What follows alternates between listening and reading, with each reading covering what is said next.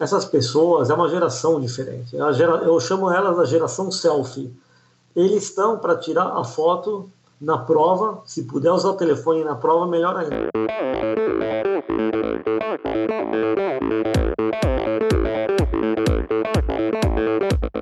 Olá pessoal, sou o Michel Bogli e este é o Endorfina Podcast.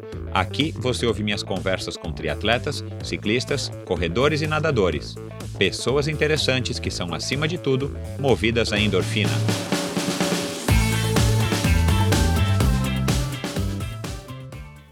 Este episódio também é um oferecimento de Bovem Energia. Você sabe como funciona o mercado de energia no Brasil? Você sabe que é possível comprar energia para sua empresa e indústria? Que você pode também escolher de quem comprar esta energia, o que pode gerar uma economia substancial no custo final da sua produção? Então conheça a Bovem Energia. A Bovem é uma comercializadora de energia que também presta serviços de gestão e migração. Assim como meus convidados, para a Bovem, energia é um assunto muito sério. Uma empresa sólida e confiável, com profissionais experientes e treinados para lhe oferecer agilidade no atendimento, robustez e competência na condução dos seus negócios. Saiba mais em bovem.com.br. B-O-V-E-N bovem.com.br. De energia, a Bovem entende. Olá, pessoal. Bem-vindos a mais um episódio do Endorfina. Para os que estão chegando agora, esta semana a gente está comemorando um ano de Endorfina e eu acabei de lançar um episódio especial da Fernanda Keller, que foi a minha primeira convidada aqui no dia 1 de junho de 2017 e eu acabei de relançar o episódio dela remasterizado com uma qualidade de som muito melhor, graças aí aos meus amigos da Pulsante, e com um bônus de quase um pouquinho mais, um pouquinho menos que 25 minutos, onde ela comenta sobre os 35 anos do triatlon brasileiro, sobre os 40 anos do Ironman esse ano e também sobre os projetos que ela tem que ela está tocando hoje em dia, o Instituto, e canal no YouTube e, programa no canal off. E também ela fala aí uma, uma grande novidade a respeito da sua participação, da sua tentativa de participação no Ironman do Havaí esse ano. Ela vai tentar classificar para participar dessa edição especialíssima do nosso Ironman do Havaí. Muito obrigado aí a todos que têm participado, enviado seus comentários, críticas e sugestões, principalmente através do Endorfina BR no Instagram. E continuem participando, sua participação é muito importante, como eu digo aqui toda semana. E esse meu convidado de hoje é um corredor que se tornou triatleta e acabou se mudando para os Estados Unidos numa época ainda muito anterior a paralisações e a lava-jatos e a mensalão e tudo mais e aparentemente fez uma escolha acertada. Vocês vão ouvir aqui hoje nessa conversa muito bacana com Marcelo Hochberg, que também teve um papel aí fundamental no comecinho dos anos 80 na, na fundação, na instituição da Corpore, que foi uma, uma instituição ao lado da Corja, no Rio de Janeiro, que acabou contribuindo muito para corrida, as corridas de rua aqui em São Paulo, né? A Corpore, a, Cor, a Corja no Rio de Janeiro. E, enfim, participou também de várias macabíadas e na, na, corrida. E teve um momento aí de luz que vocês vão ouvir aqui agora é, para se mudar com a família toda para os Estados Unidos e, e abrir uma assessoria esportiva lá. Então, uma conversa também bem legal, uma conversa bastante atual sobre o cenário do esporte do Brasil como um todo e essa onda de migração que a gente tem visto aí recentemente por conta dessa frustração que, que quase todos ou todos é, vivem aqui no Brasil nesses últimos anos, com tudo o que vem acontecendo por aí. Então, muito obrigado pela audiência, obrigado pela participação. Continuem ligados semana que vem, mais um episódio especial também do Endorfina. Ouçam o episódio da Fernanda Keller, se você já ouviu o episódio 1 lá atrás, ouça novamente, porque no finalzinho há esse bônus onde ela fala aí sobre tudo isso que eu acabei de comentar. E é isso, pessoal. Um grande abraço e até a próxima.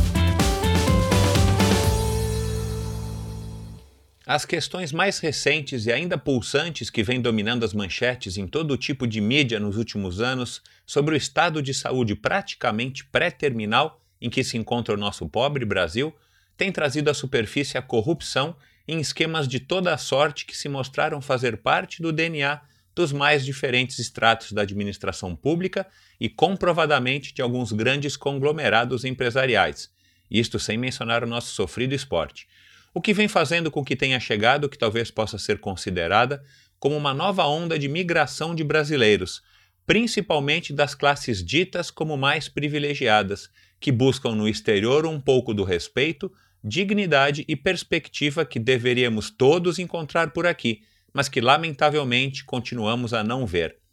Muito antes disso tudo aflorar em solo esplêndido, Marcelo resolveu largar tudo e se mudar para a terra do tio Sam em busca do seu sonho.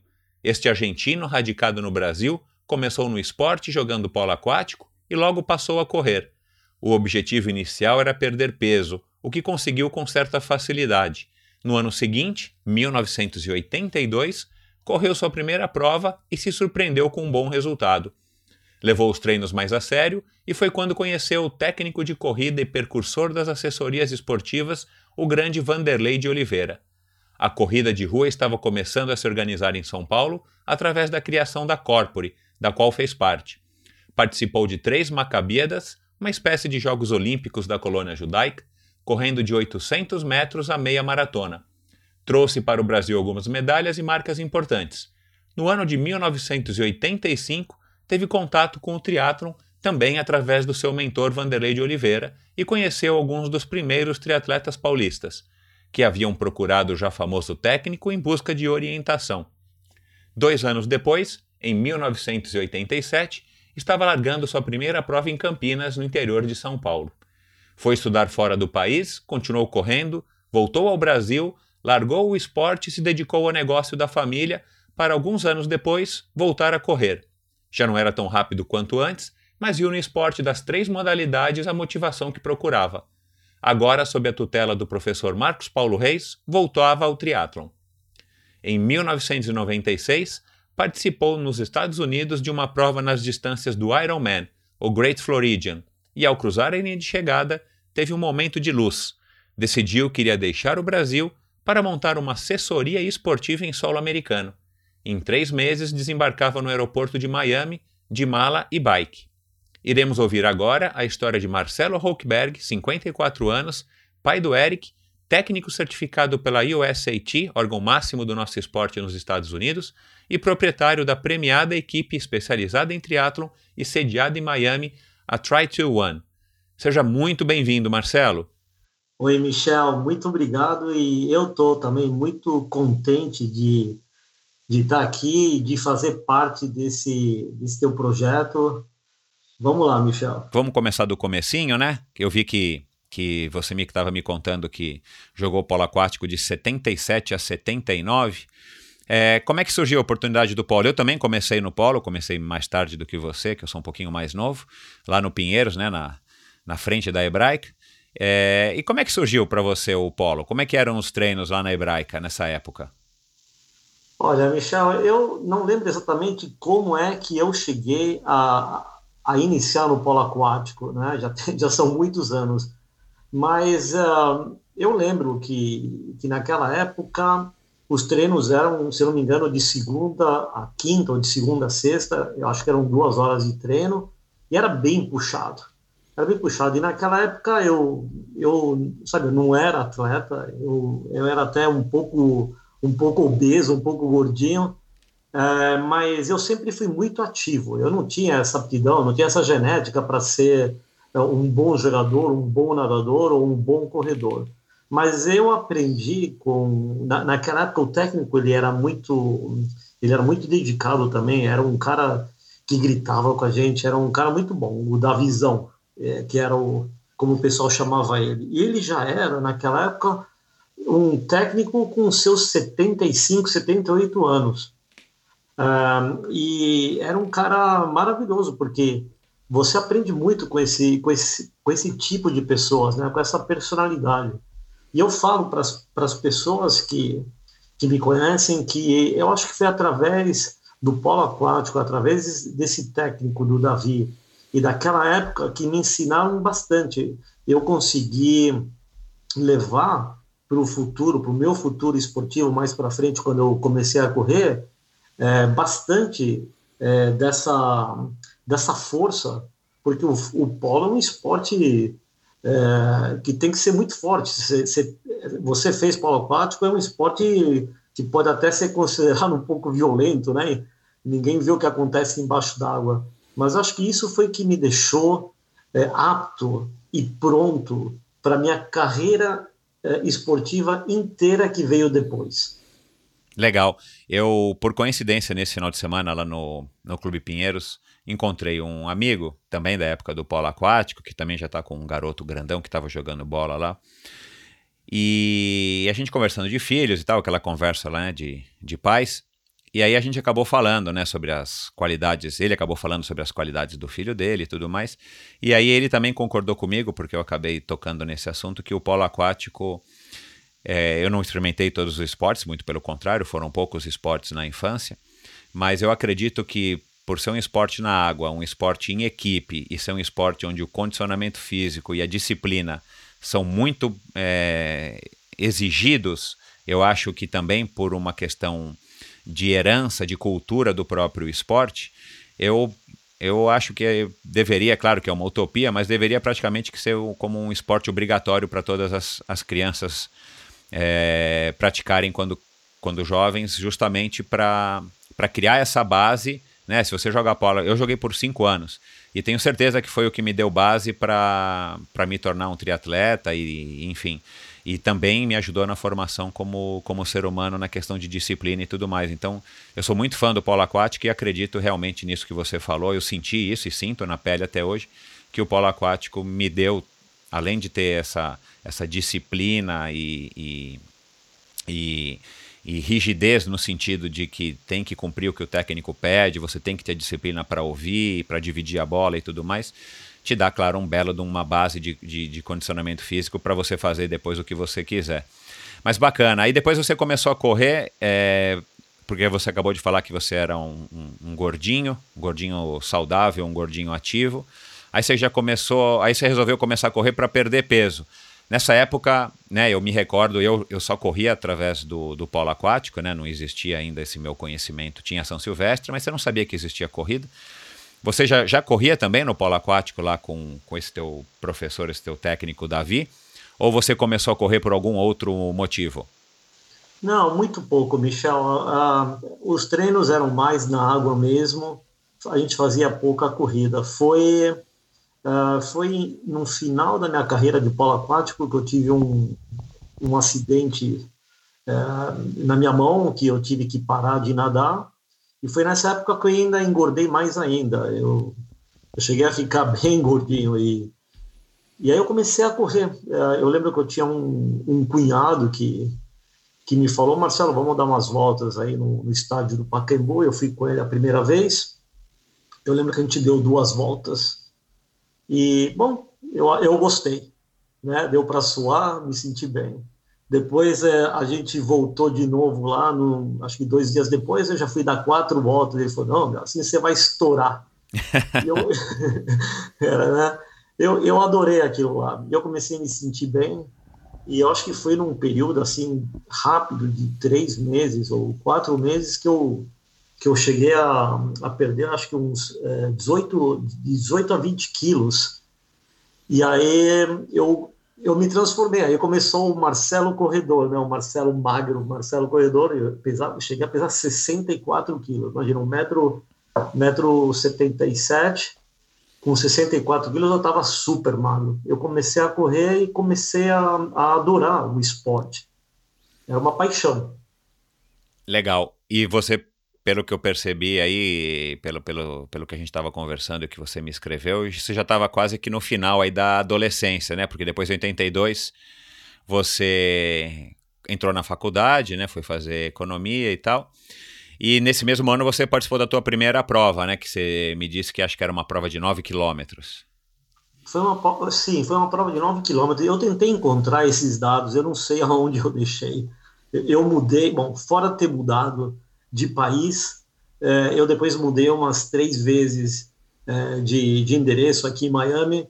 e na última, na última mudança, eu não sei aonde eu deixei, eu nunca joguei fora toda essa informação minha, mas eu tentei procurar para te dar esses dados com mais, com mais exatidão, mas eu não encontrei. Mas foi uma prova, uh, foi uma prova eu lembro que, que era no centro de São Paulo, é, eu lembro bem que eram, acho que como 9 mil participantes, Uh, eu tinha começado a correr há pouco tempo e eu acho que eu cheguei entre, sei lá, entre os 900, eu cheguei em 900. E eu comecei a ver, eu comecei a ver que, pô, sabe, eu não, eu não sou bom nisso aqui, mas também não sou, não sou bobo, né?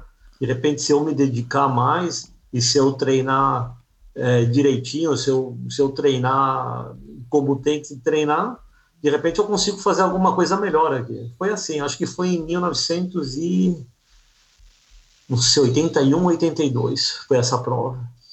Legal. E aí você chegou a participar de outras na sequência? Assim, como é que foi? Como é que você ficava sabendo da corrida? Você estava treinando por conta lá no Pacaembu, né? É... Como é que foi aí o teu, o teu contato com o Vanderlei, com a Corpore? Como é que você chegou nele?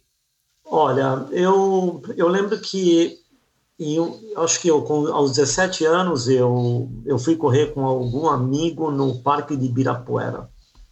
E você sabe, lá na. Não é, a, a gente se encontrava em outro lugar, é, eu não lembro exatamente, acho que era perto da Quarto Centenário, e tinha uma, uma turma, né? Era, era, eles eram mais velhos que eu, que, que também é, estacionavam o carro lá e, e alongavam é, perto de um de um muro que tinha, e, e batendo papo, sabe, papo vem, papo vai, o pessoal viu que eu corria. É, um deles chegou para mim e, e, e, me apresentou uma, um, um, senhor que supostamente dava treino é, lá no Parque de Birapuera e eu cheguei a treinar com, essa, com, esse senhor um mês. Ele chegou a me dar treinos. Ele tinha uma noção do que era, do, do, que mais tarde eu fui, eu, eu, eu, fui entender, fui descobrir como funcionava o esporte, como, como era a fisiologia do esporte, mas ele tinha uma, uma boa noção, e outra vez também fui aprender com um senhor que também era bem mais velho, né? Eu, esse senhor, acho que devia ter mais de 80 anos, mas ele estava lá dando treino. Alguém me falou para dar treino, para ir lá treinar com ele. Eu treinei um mês. Ah, eu lembro que nessa época foi eu não sei se eu vi algum folheto, alguém me disse, algum dessas pessoas mais experientes me, me falou da Corpore.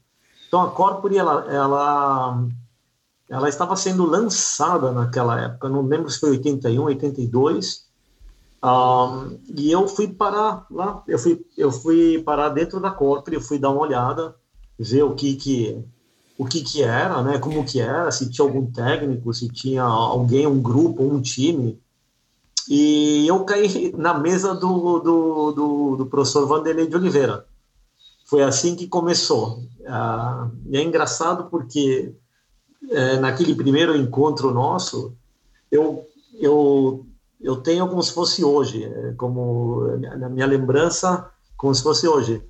É uma coisa que, que eu lembro que eu comentei com ele, eu falei, olha, Vanderlei, eu sei, um dia eu quero correr maratona, né? Eu não sabia nada eu falei, eu quero correr um dia uma maratona. E ele falou, calma, você ainda está muito jovem. Eu tinha, acho que, 17 para 18 anos.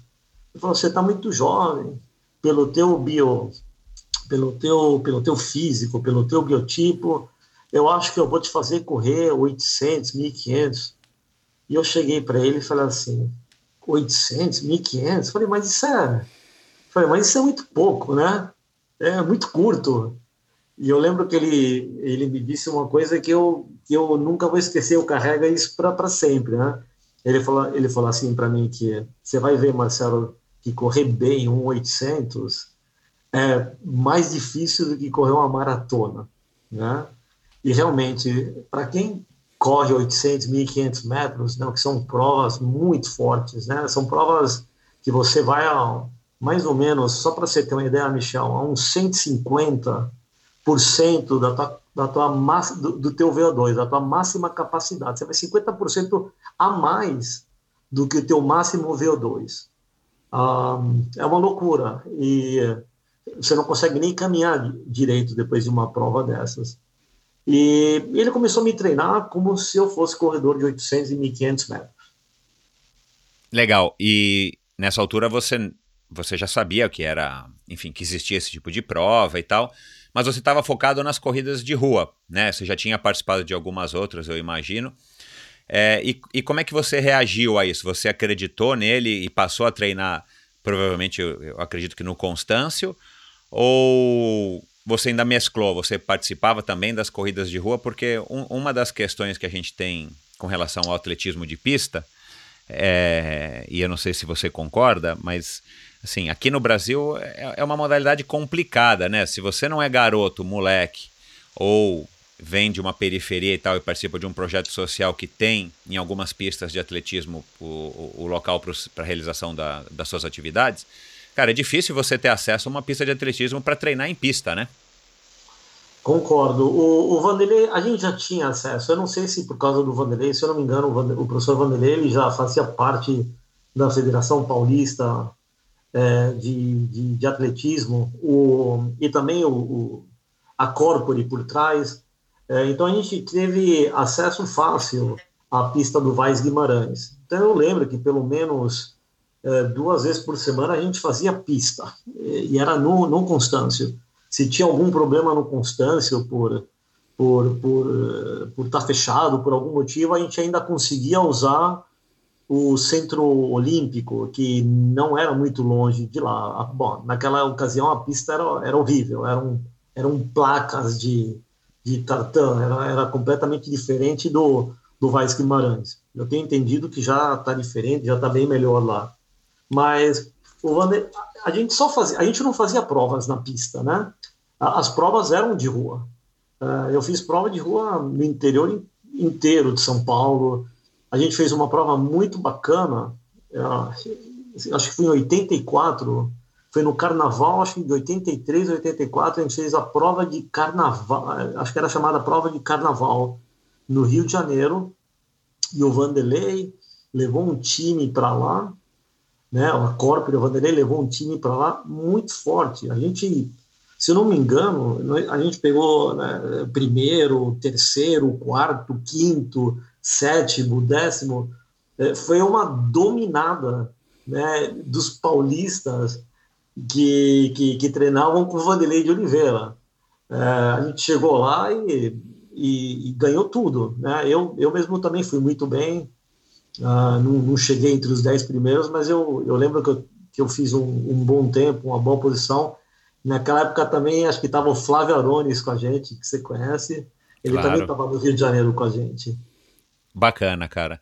E como é que eram os treinos, cara? Muito, muitos ouvintes têm tem perguntado, e eu também tenho essa curiosidade, porque eu comecei a correr alguns anos depois de você e é uma, era uma época que pouco se sabia. Na época a gente não tinha essa noção, né? mas hoje, com todos os meios de comunicação e os avanços aí de tecnologia, internet e tudo mais, a gente sabe que a gente sabia muito pouco naquela época. E na minha época a gente treinava muito. E eu sei que, né, como eu até brinquei aqui, na verdade não é uma brincadeira, é um elogio e um reconhecimento ao trabalho do Vanderlei. O Vanderlei foi mesmo um dos pioneiros aqui em São Paulo é, desse treino de alto, de alto nível, não necessariamente para o alto rendimento, mas de alto nível para quem quer que o procurasse, principalmente os empresários e tudo mais, para ajudar a disseminar a corrida de rua e, e o Cooper, né, como uma, uma forma aí de, de melhorar a nossa, nossa saúde e qualidade de vida. Mas eu não tinha acesso ao Vanderlei nessa época e, e, e, aí a curiosidade, como é que eram os treinos já dessa época do Vanderlei? Eles, eles eram também baseados muito em volume, muita, é, muitos, muitos dias de pista. Conta um pouquinho pra gente o que você lembra dessa rotina. Olha, eu posso te falar com toda certeza que a metodologia que ele já usava naquela época era de primeiro mundo que até hoje a gente usa. Ou seja, ele foi um cara que realmente estudou uh, o, o que ele fazia. Ele era muito bom, seja, é muito bom no que faz. Um, o nosso treino, ele era uma, uma, uma mistura, como deve ser o treino, que, onde você usava todas as intensidades. Era tudo baseado em tempos, intensidades, em, em testes. Naquela época, o Vanderlei testava a gente com, com um teste de 3 mil metros é, na pista.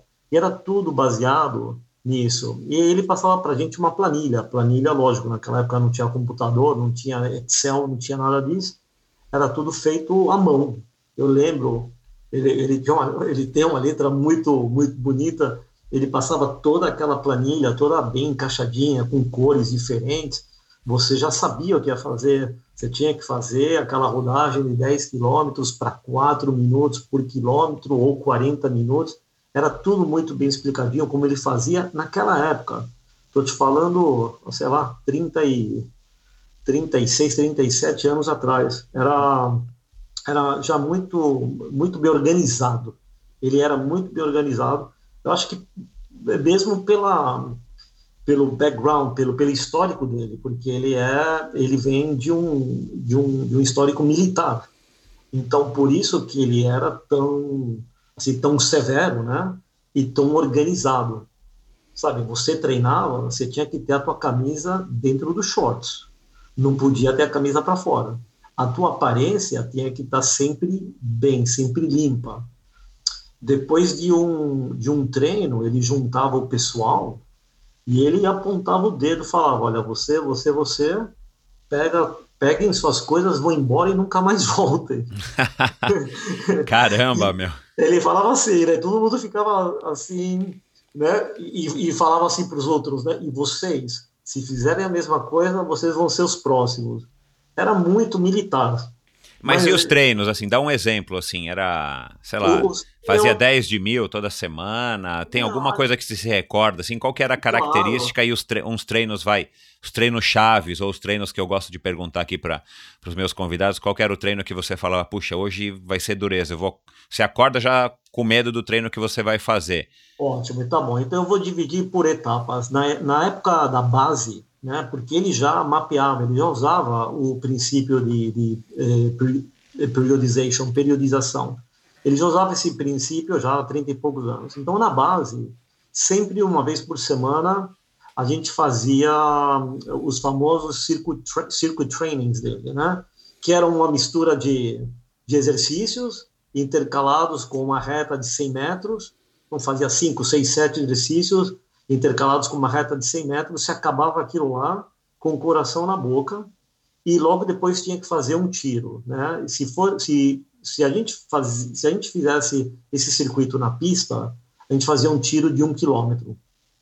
Eu lembro na minha melhor fase, alguns anos depois, fazer esses tiros de um quilômetro em três minutos cravado. Eu fazia três e um, três e um e três, quando eram três circuitos. Um, ou se não, a gente fazia isso no, no, no, Ibirapuera, no parque, e faziam com repetições, a gente fazia repetições de três minutos. Como era difícil marcar a distância na, na, naquela volta, a gente fazia por tempo. Então, esse era um treino que eu nunca vou esquecer, e quem já treinou com, com o Wanderlei não vai esquecer, porque era muito puxado. Isso te dava uma estamina, te dava uma força que você carregava para sempre né, em todas as provas que você fazia. Quando você estava cansado, era só lembrar do circuit training, você já, você já ganhava uma energia extra. De que tão legal. puxado que era.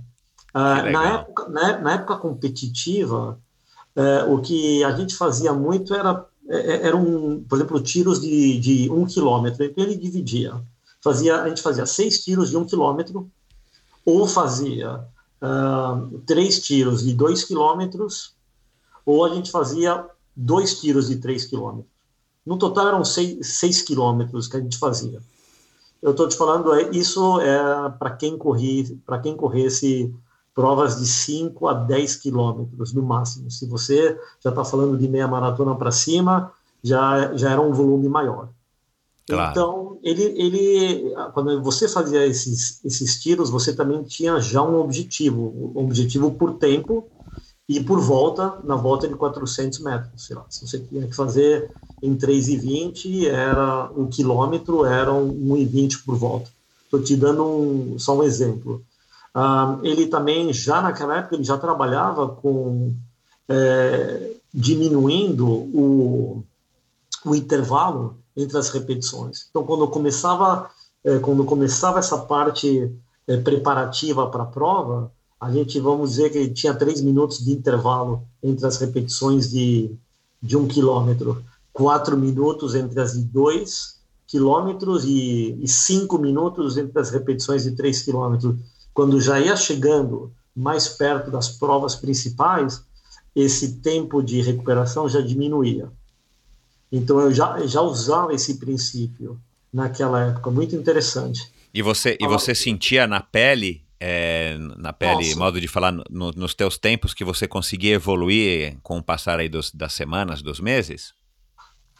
Olha, não tinha como não evoluir. E a evolução, ela, ela vem natural, você tem que ter paciência que é uma coisa que a gente pode conversar mais para frente, porque hoje em dia o pessoal não tem paciência. Se você pensa que fazer o treino mais forte do que você deve, mais, sabe, ignorar os, os, os, intervalos de recuperação entre os, entre os tiros, se você ignorar isso, achando que vai ficar melhor fazendo isso, é um erro completamente, é, é um erro enorme é, é o teu teste, é o que, que determina o que você vai fazer no treino e o que, e o que você vai fazer na prova. São todos estudos feitos por porcentagens. É assim que funciona. Não é você puxando mais do que você deve que você vai chegar em um estágio melhor. O que, tá, o que você vai fazer, é você vai estar tá se queimando e você vai estar tá se machucando. É uma fórmula que não vai dar certo. Naquela época a gente respeitava isso, tinha paciência, tinha mais paciência também. Não tinha as, essa social media que tem hoje, que também tem coisa boa, mas também estraga bastante. Tá todo mundo falando que tá fazendo tiros aí com 10 segundos de intervalo. Então tem gente que vai e acredita e fala, pô, eu não vou fazer um minuto de intervalo se tem neguinho aí fazendo em 10 segundos. Cara, então, é um então problema, né? Essa história de você se motivar com a, com a com o que o outro posta e não necessariamente você tem as mesmas características ou você sabe se de fato aquela pessoa está fazendo aquilo ou não, né? Que é outra questão. É. E se aquilo é adaptado para o que você está querendo como objetivo ou até mesmo para a época do, do, do, ano ou para a tua fase de treinamento, né? Naquela temporada, então... Isso mesmo. E não, não tenha dúvida.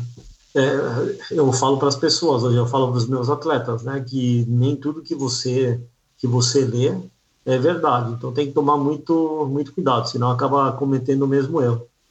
E, e voltando aos treinos nossos, um, um, treino maravilhoso que a gente fazia eram, eram uns longos de corrida, né? E, um, naquela época a gente ia para Atibaia, inclusive a gente passava o fim de semana em Atibaia. Então, a gente, Atibaia acho que fica uma hora e quinze, uma coisa assim, de São Paulo.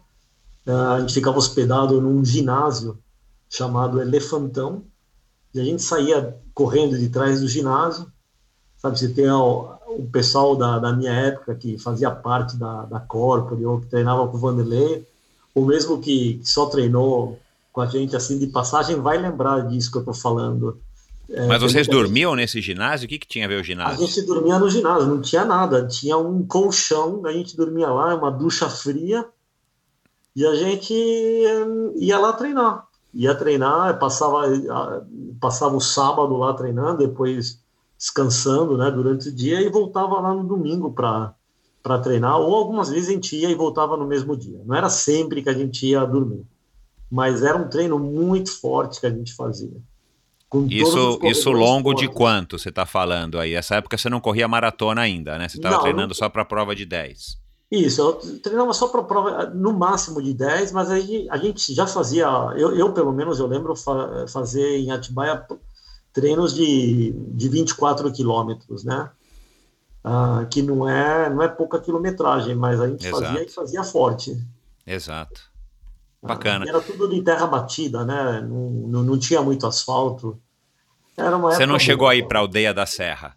Claro, depois. Ah, depois tá. eu fui para a Aldeia É porque eu sou dessa fase, da Aldeia da Serra. A, a, gente foi para a Aldeia da Serra, mas a Aldeia da Serra veio bem depois de Atibaia. A primeira era Atibaia, a Aldeia... E o que que tinha em Atibaia que levava o Vanderlei a levar vocês para lá? Assim, o que, que Olha, você se recorda? Era só o... porque era mais tranquilo, um ambiente meio rural? É, para, eu não, eu posso estar enganado, mas eu, eu acho que Atibaia era considerado um dos melhores climas que existia no, acho que no Brasil. Era um, era um, um clima perfeito e é, não tinha poluição nenhuma. Era muito, O ar era gostoso, você ah, conseguia... fugindo, é, fugindo da, fugindo da poluição, provavelmente, então. É, fugindo da loucura de São Paulo, né? Claro, era é. Longe, né? Era uma hora só. Exato, é uma viagem, enfim, curta. Mas você, o Vanderlei optava por vocês dormirem lá. Vocês chegavam no sábado à noite, dormiam e faziam um longão no domingo. Sim, algumas vezes sim, algumas vezes sim. Era mais fácil a gente ir e voltar no mesmo dia, né? Claro, era é. bem cansativo, né? Depois de, de, de rodar 24 quilômetros forte, depois de comer, é, sabe como a gente comia naquela época, né? Que treinava, né? Então. Depois, todo mundo dormindo no carro e eu, e eu era o único que estava acordado, né? Dirigindo e trazendo o pessoal de volta para São Paulo. Falando, pelo amor de Deus, não dorme. não dorme cara, fala um pouco. Fala um pouquinho das tuas macabíadas, cara, da tua experiência. Você participou de três. Você chegou, né, como eu falei também na introdução, você correu dos 800 metros até a tua última, que você fez uma meia maratona, se eu não me engano, você foi medalha de prata. Foi. Conta um pouco aí dessa tua experiência, cara. Primeiro, para esclarecer para as pessoas, como é que você faz para participar de uma macabíada? Só, só os judeus podem participar? Não, eu acho que, acho que não. É, não. Não tem que ser só da colônia judaica, mas pelo menos acho que tem que estar tá treinando é, em alguma entidade judaica, né? como, como a hebraica de São Paulo eu conheci, eu, eu, eu conheci gente de outros atletas de outros esportes que não eram judeus e, e, e, participaram nas macabiadas pelo Brasil porque eles eram atletas, né? Eram atletas do judô, atletas do basquete, que não, você não precisa ser da colônia judaica para ser sócio também, né? Claro, Mas é. pelo menos você tem que ser é, sócio ou militante, né? É assim que chama, né? Militante, né? Do, exato, do clube. Exato. E, e, bom, a, a, primeira que eu participei foi em 83. É, eu tinha só dois anos de corrida, né? Eu tinha o, o, o, foi no final de 83 e foi por coincidência foi em São Paulo. E o Vanderlei já já já era meu técnico na, naquela época, já tinha é, o, o Vanderlei como técnico pelo menos por dois anos. E eu fui muito bem. Eu, eu perdi só para para americanos. Aí depois, eh, eu, assim, todo o pessoal de, do resto da, da, da, América Latina chegava atrás de mim. Né? Se tinha argentino, se tinha uruguaio, colombiano, venezuelano, ninguém chegava na minha frente. Mexicanos, só, só perdia para americano mesmo. Ah, em 85 teve a Macabida Mundial, que é que nem uma Olimpíada também é feita a cada quatro anos. E eu já estava bem melhor, né? Eu já tinha em 85 eu já tinha pelo menos quatro anos de treino, né? E eu achando que eu ia chegar lá e ia ser campeão do mundo, né? Imagina, eu, eu nem sabia do conhecimento de atletas da colônia judaica tão fortes. Gente que gente que chegava entre os três primeiros em, em maratona de Boston ou em maratona de Nova York naquela época eram da colônia judaica e eram muito fortes, recordistas, um, com, com assim, atletas com recordes é, mais altos que recordes sul-americanos ou pan-americanos. Que bacana, Era um nível, cara. Um nível fortíssimo. Eu correndo num estádio com acho que 40 mil pessoas, estádio lotado. Aonde foi essa Macabia Mundial em, em 85? É Israel, ah, que legal. Ah, porque é o, é, a cada quatro anos. é sempre em Israel, claro, faz Isso, sentido. É. Tá. Em, Tel, em Tel Aviv, você correndo num estádio com acho que 30, 40 mil pessoas, estádio lotado, o pessoal torcendo para os atletas deles, né? Você imagina, né? Eu, eu travei. eu, não, eu, não, eu, não, tive uma boa experiência. Foi, era, acho que era, era muita areia para o meu para o meu caminhão. E, vo e, você correu quais distâncias nessa aí do Mundial?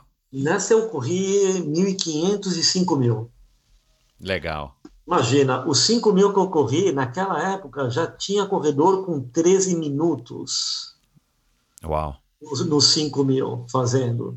Que eventualmente eu, eu era americano também. Eventualmente eu encontrei em uma prova, quando eu fui morar em Nova York, vários anos depois, eu encontrei esse rapaz na, na prova que ele também ganhou a prova, ou seja, ele era bom mesmo.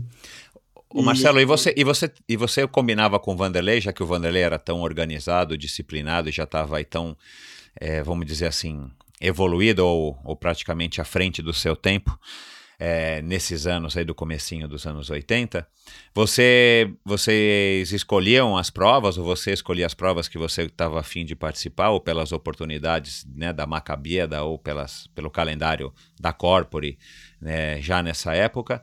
E aí vocês fariam, faziam treinamentos específicos, eu imagino, né? Seja para essas provas aí mais curtas ou para as corridas de rua, não é isso? Isso mesmo. Ele já fazia o treino. Se, se eu se eu chegasse para ele e dava é, uma prova como uma Maccabiada e, e dissesse para ele que eu queria estar na melhor da minha forma né, nessa prova, ele me treinava especificamente para essa prova.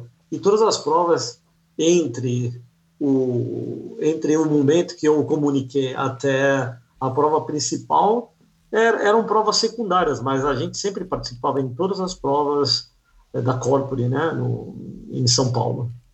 Legal. E aí, em 87, você foi para sua última Macabíada também como diretor técnico, não é isso? Também. É, nessa época, quando eu voltei de Israel em 85, eu já, já, já me convidaram para ser diretor técnico é, da Hebraica na parte de atletismo. Parece um título, assim, né? Muito importante. mas... é, mas, mas não era assim, nada, nada tão importante, não era remunerado, não era né, nada disso. É, só que eu, eu viajei é, em duas macabidas é, de, acho que de júnior, né? De, de, de, da molecada, eu fui com eles, se eu não me engano, acho que a gente foi para Chicago, foi para Toronto, e eu preparei é, ajudei a preparar esse time que a gente fez para 87. Uh, em 87 eu fui muito bem, eu trouxe duas medalhas, trouxe a, a, a, de prata na minha maratona e a de bronze dos 5 mil. Também só perdi para americano, nunca perdi, eu tenho orgulho de dizer que nunca perdi para nenhum sul-americano ou, ou latino. Quais os tempos? E, Você lembra dos 5 e dos 21? Uh, ah, dos 21, acho que eu coloquei 1 e 23 uh, alguma coisa assim.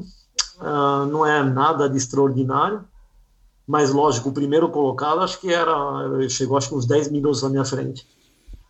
Uh, os 5 mil ocorria, o meu melhor 5 mil, né, foram, foram 16 e 40, ou seja, não era um nível muito forte, comparado com o nível da Mundial, né, que era forte demais, né. Não, de qualquer maneira era um bronze na Macabia. É, né? foi, bronze, válido, foi, bronze, é. né? foi bronze, sei lá, méritos, né, para para mim e para e os outros que chegaram atrás, eu sinto muito. e, e, a gente trouxe né, aquele time que eu formei para para Macabeia de 87 e ganhou um terço das medalhas que o Brasil conseguiu. Acho que o Brasil chegou em segundo ou terceiro no quadro geral de medalhas e foi, eu acho que justamente por isso, porque um terço das medalhas foi o, o atletismo que, que ganhou. A gente fez um, um, bom time e todo mundo foi medalhista. Legal. É, e, e, curiosidade, é, aqui em São Paulo, o único clube esportivo, é, vamos dizer aí, né, da comunidade judaica é a hebraica, né? Eu não conheço nenhum outro de São Paulo só pode só, só pode não, mas acaba indo somente atletas da Hebraica e depois do Rio de Janeiro deve ter algum outro, alguma outra entidade, algum outro clube lá e de outras cidades existe ou é só a Hebraica?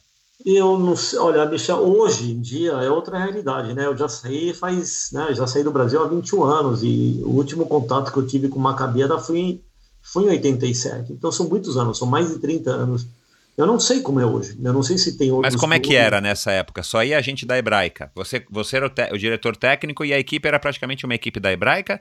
Ou eu tem acho... uma espécie de Hebraica no Rio, ou sei lá onde? Salvador? Tem, tem Sim, tem Hebraica no Rio. Eu não lembro de outros estados, mas olha, você falando agora eu me lembrei. Tinham, assim, tinha duas meninas nesse, meu, nesse time que eu formei que, que eram da colônia, mas não treinavam no hebraico. Acho que elas treinavam no, no, no Pinheiros, se eu não me engano, no Pinheiros ou no Paulistano. Elas eram muito fortes, eram duas irmãs super talentosas. Naquela época, acho que elas tinham, não sei, 15, 16 anos, posso estar completamente enganado. Mas as meninas eram muito fortes, elas corriam 100, 200, com, com barreira, 400, revezamento, em distância. É, entre essas duas irmãs, acho que elas trouxeram também um terço das medalhas dessas 21 que a gente ganhou. Elas devem ter ganho pelo menos, pelo menos umas 7, 8 medalhas entre elas duas. eram muito fortes e não, e não treinavam na hebraica, treinavam acho que em frente, no Pinheiros. Entendi. Tá certo. E aí você estava lá com o Vanderlei e tal, né? E, aí você toma conhecimento do triatlon. Conta essa história aí, né? Da história do, dos triatletas que foram procurar o Vanderlei para pegar a orientação. Foi isso mesmo. Eu acho que foi em 85, né? Acho que foi em 85 que começou a chegar esse pessoal diferente, né? começou a chegar esse pessoal diferente, porque você vê uma, uma diferença, pelo menos antes, você vê uma diferença muito grande entre as pessoas que faziam atletismo, que faziam provas de rua, e o triatleta, né? O triatleta, ele trouxe ele trouxe mais cor. Pro, pro eu ia falar né? isso, é, eu ia falar isso, trouxe cor, né? É, trouxe cor. Principalmente né? neon e cítricos daquela isso. época. Você via um cara correndo em sunga, né? E, e, ou uma bicicleta diferente, com aquele guidão. Então, o triatlo trouxe uma cor. Em 85, esse, esse pessoal é um pessoal que você via que eles. Era um pessoal que estava em bom shape. Né? Aí chegou, chegou o Gaioto, é, Paulo, Paulo Fontana, Coronato, esse pessoal que você conhece, o, o Tchezinho, o, a Aliane Beretta, o Edmundo Caetano, todo esse pessoal começou a chegar a, a, querer treinar com a gente, porque o Vanderlei era, era referência, né? O pessoal queria aprender a correr, né? Acho que a maioria deles não sabia correr direito, ou eram nadadores, ou não sei, né? não sei se tinha, com exceção acho que do Tchezinho, que era ciclista, né? É, acho que o resto forte. era todo mundo, ou na, quer dizer, todo mundo nadador ou corredor, mas o Tiezinho era exceção de fato.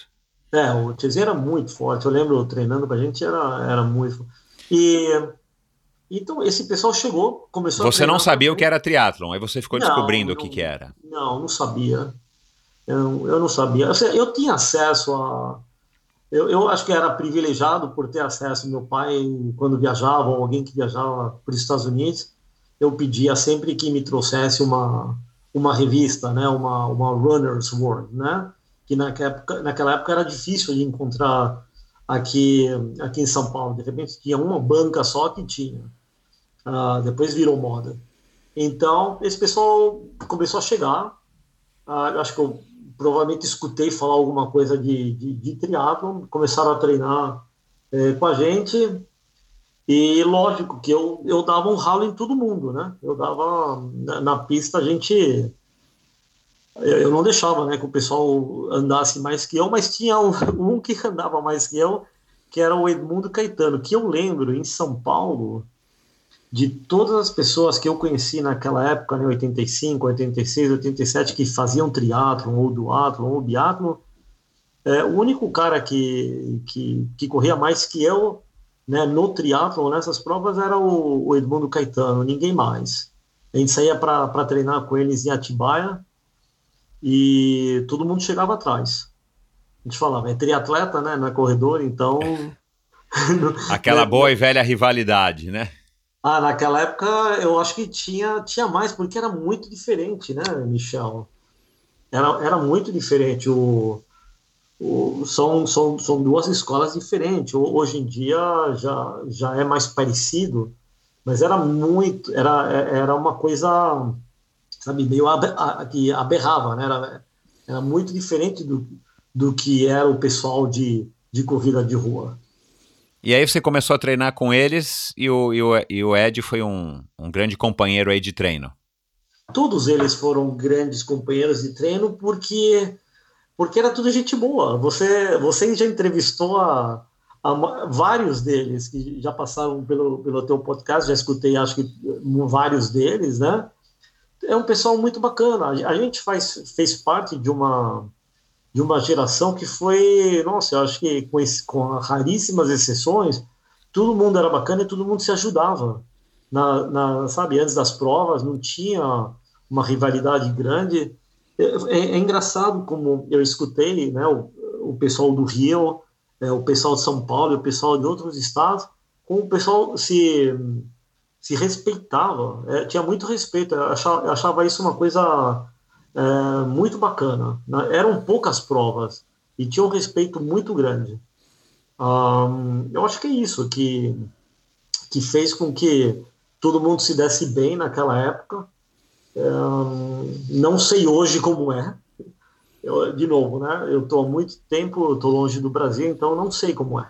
É, hoje, hoje eu, eu acredito, arrisco dizer que é muito mais é, é, muito mais um movimento mundial por conta do, do acesso à informação e da, e da invenção das redes sociais. Eu imagino que deva ser muito parecido com o cenário que você presencia e vive aí no dia a dia nos Estados Unidos já há mais de 20 anos, como você falou.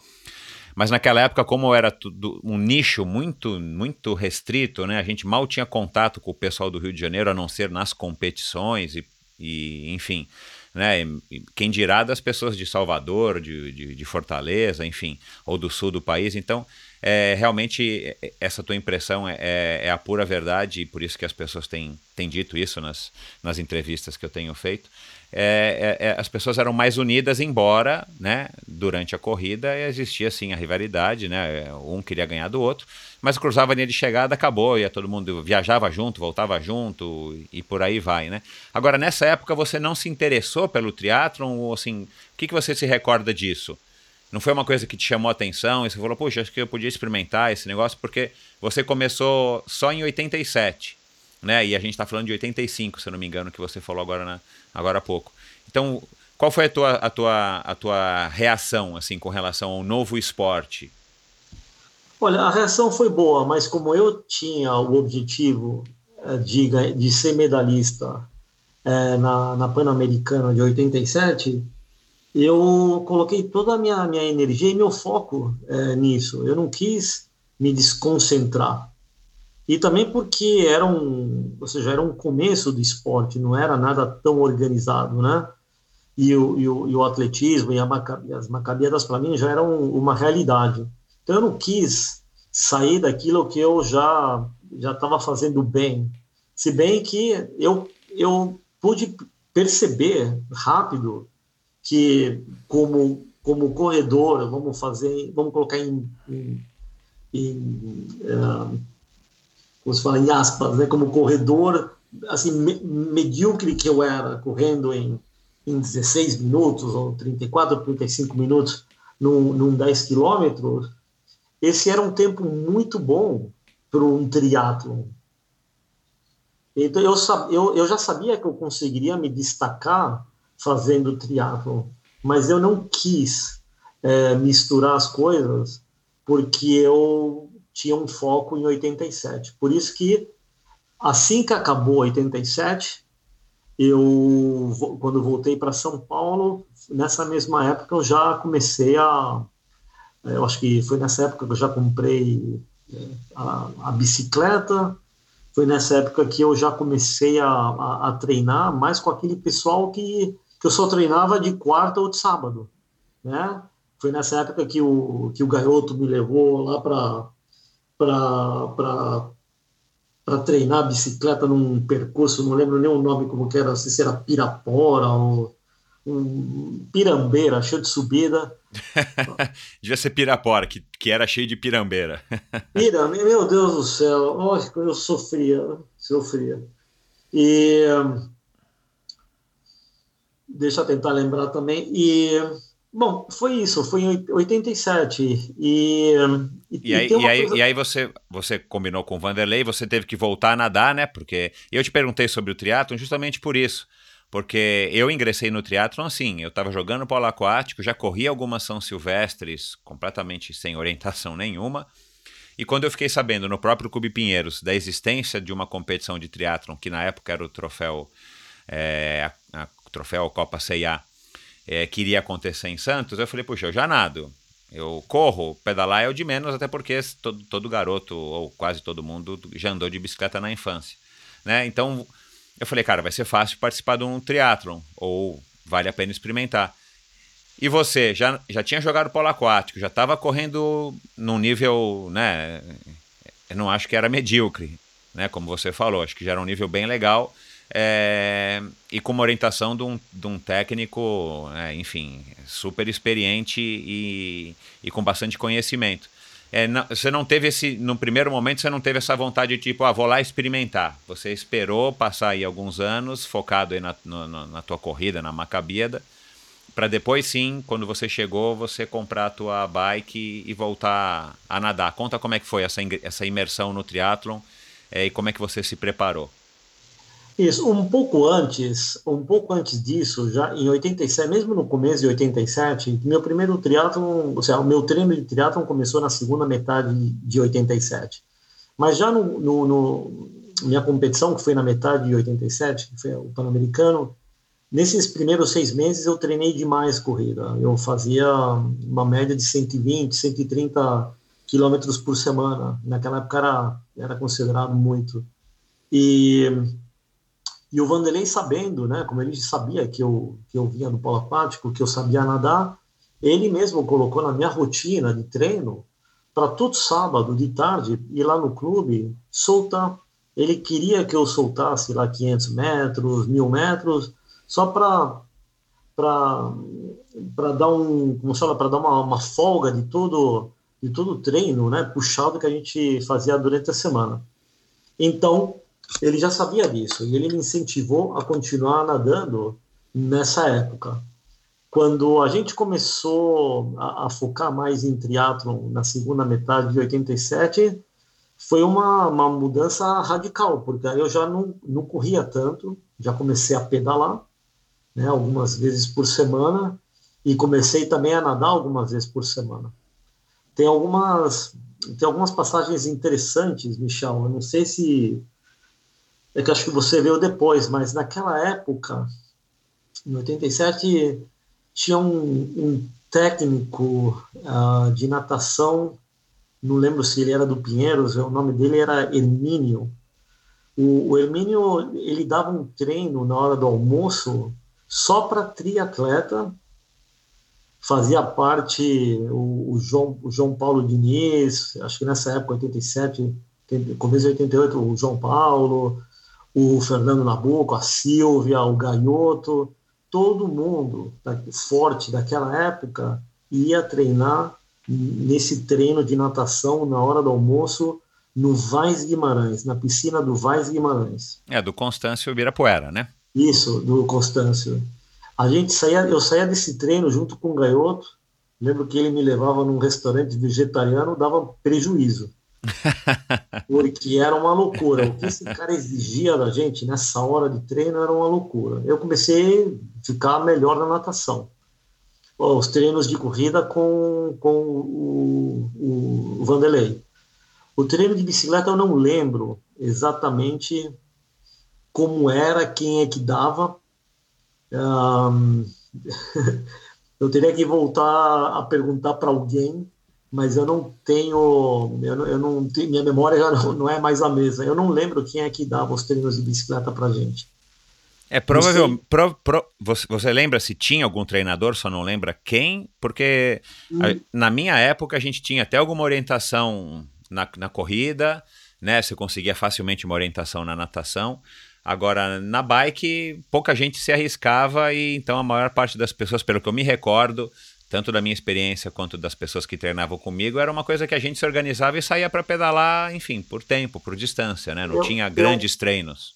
Eu acho que era isso mesmo. Eu, eu não, eu, por isso, eu não lembro de nenhum treino específico, eh, de nenhuma técnica específica. Eu não lembro. Era isso mesmo que você falou. O pessoal marcava uma hora em algum lugar e saía pedalando, todo mundo e, e voltava um tempo depois e não tinha nada muito específico. Não, não, também como também não tinha treino de, de transição, a gente não fazia treino de transição é, naquela... É, isso não existia naquela época, é verdade. Não existia naquela época, nos anos, no, né, nos anos 80. É. Então, e como é que foi tua primeira prova? Foi que no, no, no Duas Marias ou no Taquaral, você lembra? Olha, eu tive que puxar essa informação porque eu também não lembrava exatamente, mas eu tenho aqui comigo o diploma que é, é o primeiro short é, triatlon de Campinas.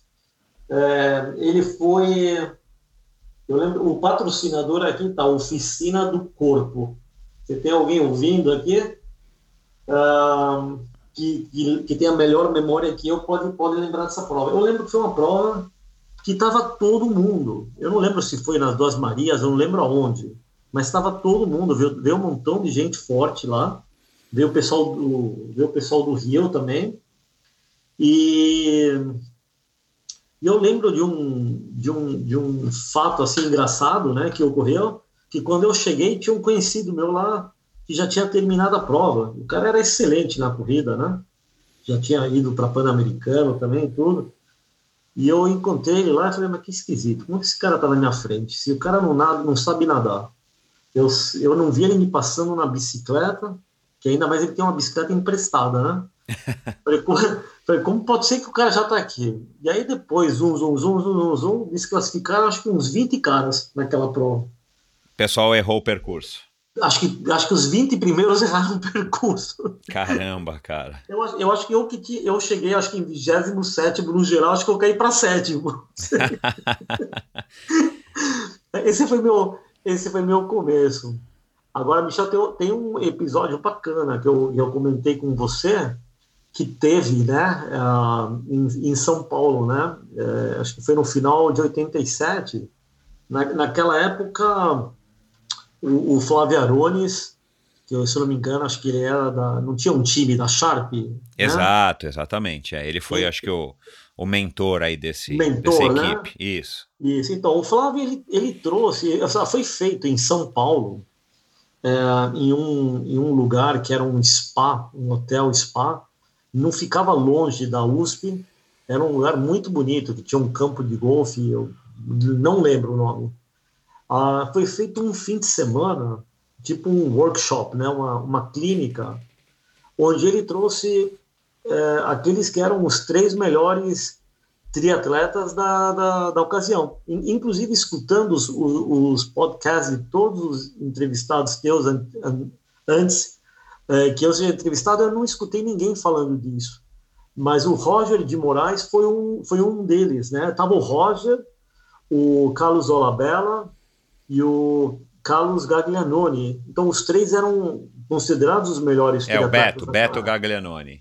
Isso, é Beto Dolabello, Gaglianoni e o Roger de Moraes. Isso. E a gente passou um, um, um fim de semana maravilhoso nesse lugar, era só triatlon, né? Tudo, tudo com técnica. E eu não, sabe, a, a Mas técnica... o, o Dolabella, o Gaglianoni e o Roger estavam é, tipo ensinando para vocês ensinando, ou passando eles vieram ensinar que legal que legal ensinar. os três vieram passar um fim de semana era, éramos em 12 triatletas eu lembro que eu dividi o quarto com um rapaz é, chamado Enio Winter que depois, Isso, o Eninho, é. O Eninho, que depois acho que, não sei se ganhou, foi segundo em algum Ironman, em algum meio Ironman, eu não lembro. Eu perdi o contato total com, com o Enio. E, e foi muito bacana aquele, a, aquele fim de semana, porque a gente aprendeu demais. Então, eu estava começando num esporte novo, né? Já, já sabia correr, eu já tinha dicas de pessoas que nem o Ganhoto ou, ou, ou outros que já estavam no meio, mas esses três trouxeram um conhecimento que eu carrego até hoje. Foi muito bacana o que eu aprendi com eles. Legal. Uma, aliás, hoje em dia isso é uma prática super comum, essas clínicas, né? O próprio, acho que Dave Scott faz e, e outros nomes aí do, do triatlon faz, fazem. E, mas naquela época eu imagino como isso, assim, qualquer dica você iria aproveitar ao máximo justamente pela, pela escassez de informação, né, cara? Então, eu, eu, eu, não, eu realmente, ninguém citou aqui, eu, eu nunca tinha ouvido falar dessa clínica. Vamos ver se eu converso com o Flávio e ele consegue relembrar disso. Mas aí em 88 você competiu só um triatlon e depois em 88 você foi morar em Nova York ou você chegou a participar de outras Não, provas? Em 88 acho que teve outras provas que eu fiz também ah, no primeiro no primeiro semestre. E eu tive que puxar essa informação também com com o Marcelo Ferraro, com, com o Gaioto. A gente fez um biatlo em Americana que, que era natação e corrida, e se não me engano, acho que o Ferraro ganhou também, o Marcelo Ferraro. Depois teve outro biatlo em Boiçucanga, é, também o Ferraro ganhou, e eu lembro também vários que estavam na frente também foram desclassificados. Acho que era acho que era normal naquela época, né? Não organizar as provas tão bem e tudo, todos os primeiros acabavam sofrendo, né? Exato. E, é, e foi logo depois disso, acho que na metade de 88 eu já eu já fui para os Estados Unidos, já fui morar para os Estados Unidos e fui morar em Nova York. Que e... não tem nada a ver, não tem nada a ver com o triatlo, muito menos naquela época, né? Aí não. você acabou voltando para a corrida que era mais prático. Isso, foi mais prático. Eu então, fui morar em Nova York, peguei dois anos, peguei, peguei dois invernos super difíceis, mas foi nessa época que, que, que, que eu apresentei os melhores resultados. Uh, eu estava morando sozinho, eu fui lá para trabalhar e eu só, eu só fazia isso, eu só trabalhava e treinava. Não tinha amigos, né? não, tinha, não, não tinha namorada, não tinha nada para tirar o meu foco. E a minha vida era essa. o Vanderlei me passava os treinos por fax. eu recebia treinos por fax que eu acho que eu ainda tenho, se eu encontrar aqueles papéis térmicos todos pretos, né? Porque o fax ele, para quem não sabe o que é fax, né? Era o único jeito que alguém conseguia mandar um, um documento que era por linha telefônica, tinha que ter sinal, uh, tinha que mandar por linha telefônica normal e você recebia aquela página. É um, uma coisa assim de outro mundo naquela época. E eu treinei muito, treinei muito, muito, muito. Fiz várias provas e eu, eu fiz meus melhores tempos. Lá que eu fiz os meus, os meus personal, como fala aqui, PR, né? Os meus é, personal records. Legal. Foram todos feitos em Nova York. Bom, aí você voltou para o Brasil, passou esses dois anos lá, você voltou para o Brasil, aí você disse que foi uma época que você fez pouco esporte, ficou mais concentrado em academia e no, e no, e no trabalho, né? E em 94 você resolveu voltar a treinar. Aí você procurou de novo o Vanderlei. Isso mesmo, procurei de novo o Vanderlei, né? Que era, era uma pessoa que eu já conhecia bem, que já tinha me treinado muitos anos antes. E começamos a fazer um, um trabalho né, de, de treino para triatlon mesmo. Ah, mas eu já não era mais o mesmo corredor de antes. Eu já, eu já tinha outro peso também, eu já estava eu já não era mais o Marcelo de, de, de, 60 e, de 64 quilos, né? E, e foi nessa época que eu que eu comecei também a conhecer outras, outras, outros triatletas e, e, e outros técnicos, né? E, e eu lembro do, do Marcos Paulo, né? Foi aí que apareceu o Marcos Paulo na, na, na, na minha vida. Eu lembro eu conversando com o Vanderlei num, em um momento eu falei, eh, eu perguntei para ele, falei, Vanderlei, sabe, eu já não sou mais o mesmo, você sabe, e, um, eu estou fazendo triatlon e eu me sinto meio que nem um peixe fora d'água aqui, né, junto com, com os corredores também, né. Aí eu perguntei na, na época, falei, o que, que, que, você acha, né, de eu, de eu, de eu sair, né, e ir treinar com o Marcos Paulo? E isso que é um, é um técnico amigo. Ele falou: Marcelo, eu, eu entendo você e você está no caminho certo. Vai lá treinar com o Marcão, e realmente, sem dúvida, ele é o melhor técnico de triatlon que tem aqui. E, e foi assim que eu conheci o Marcos, né? E o Marcão é aquele jeito que todo mundo conhece, né? Aquele cara estressado, né? E, Não, que é bom. é isso? Não, que é isso, né? Eu, eu nunca vou me esquecer o Marcos Paulo chegando lá na, na praça do a praça do Porquinho, né? Não lembro qual era a praça que ele dava treino lá. Ele saía do carro, batia a porta do carro assim de um jeito que o pessoal já assim caminhando daquele jeito, olhando para baixo, olhava para gente, falava assim: "Eu não sei se vocês perceberam que eu não tô de muito bom humor hoje. e todo mundo, não, imagina. Aí soltava, né? Aí soltava, ele respirava fundo, soltava uma figura, mas muito bom, muito bom. Naquela época ele já já estava já tava bem, já estava começando, já tinha muita gente, já estava mais também organizado com, com, com as planilhas dele. E também eu tirava o chapéu para ele, porque, nossa, o Marcos também muito bom profissional, sabia muito de esporte. E, nossa, é um cara que, que também a gente conviveu por, por alguns anos até é, eu de vez ir morar nos Estados Unidos, né? Legal. Bom, aí você começou a competir algumas provas, né? Eu acho que você deve ter participado de muitas provas. A gente deve ter participado de muitas provas juntos, porque nessa época Isso. eu também estava competindo bastante. Bom, e quando é que quando é que ocorreu esse clique que você decidiu, cara, vou sair do Brasil e vou ser um treinador? Né, eu, eu, eu falei aqui na, na, na introdução essa história do momento que a gente tem vivido aqui já faz alguns anos com Lava Jato e depois crise pós-Olimpíadas, pós-Copa do Mundo e, e corrupção, corrupção, corrupção. Cara, tem muita gente saindo do Brasil. A verdade é que a gente está vivendo novamente uma onda, e principalmente de pessoas é, das classes A e B, porque se cansaram e, e, claro que dá desânimo, né? Você deve estar acompanhando aí através da, da, da internet as notícias aqui. E, e aí tem acontecido isso e, e você, né? Eu quero que você explique o que foi que te motivou, mas você teve essa atitude numa época é, que já existia, assim, um pouco desse, entre aspas, desse êxodo, dessa migração. Mas conta pra gente o que, que foi que te motivou e como é que se deu esse clique que tão rapidamente você largou tudo e foi para fora. Olha, eu sempre fui um, um fã né, uh, dos Estados Unidos. Um, eu não conhecia tão bem a Europa e era mais fácil, mais, mais, tinha mais acesso ir para os Estados Unidos, era mais fácil.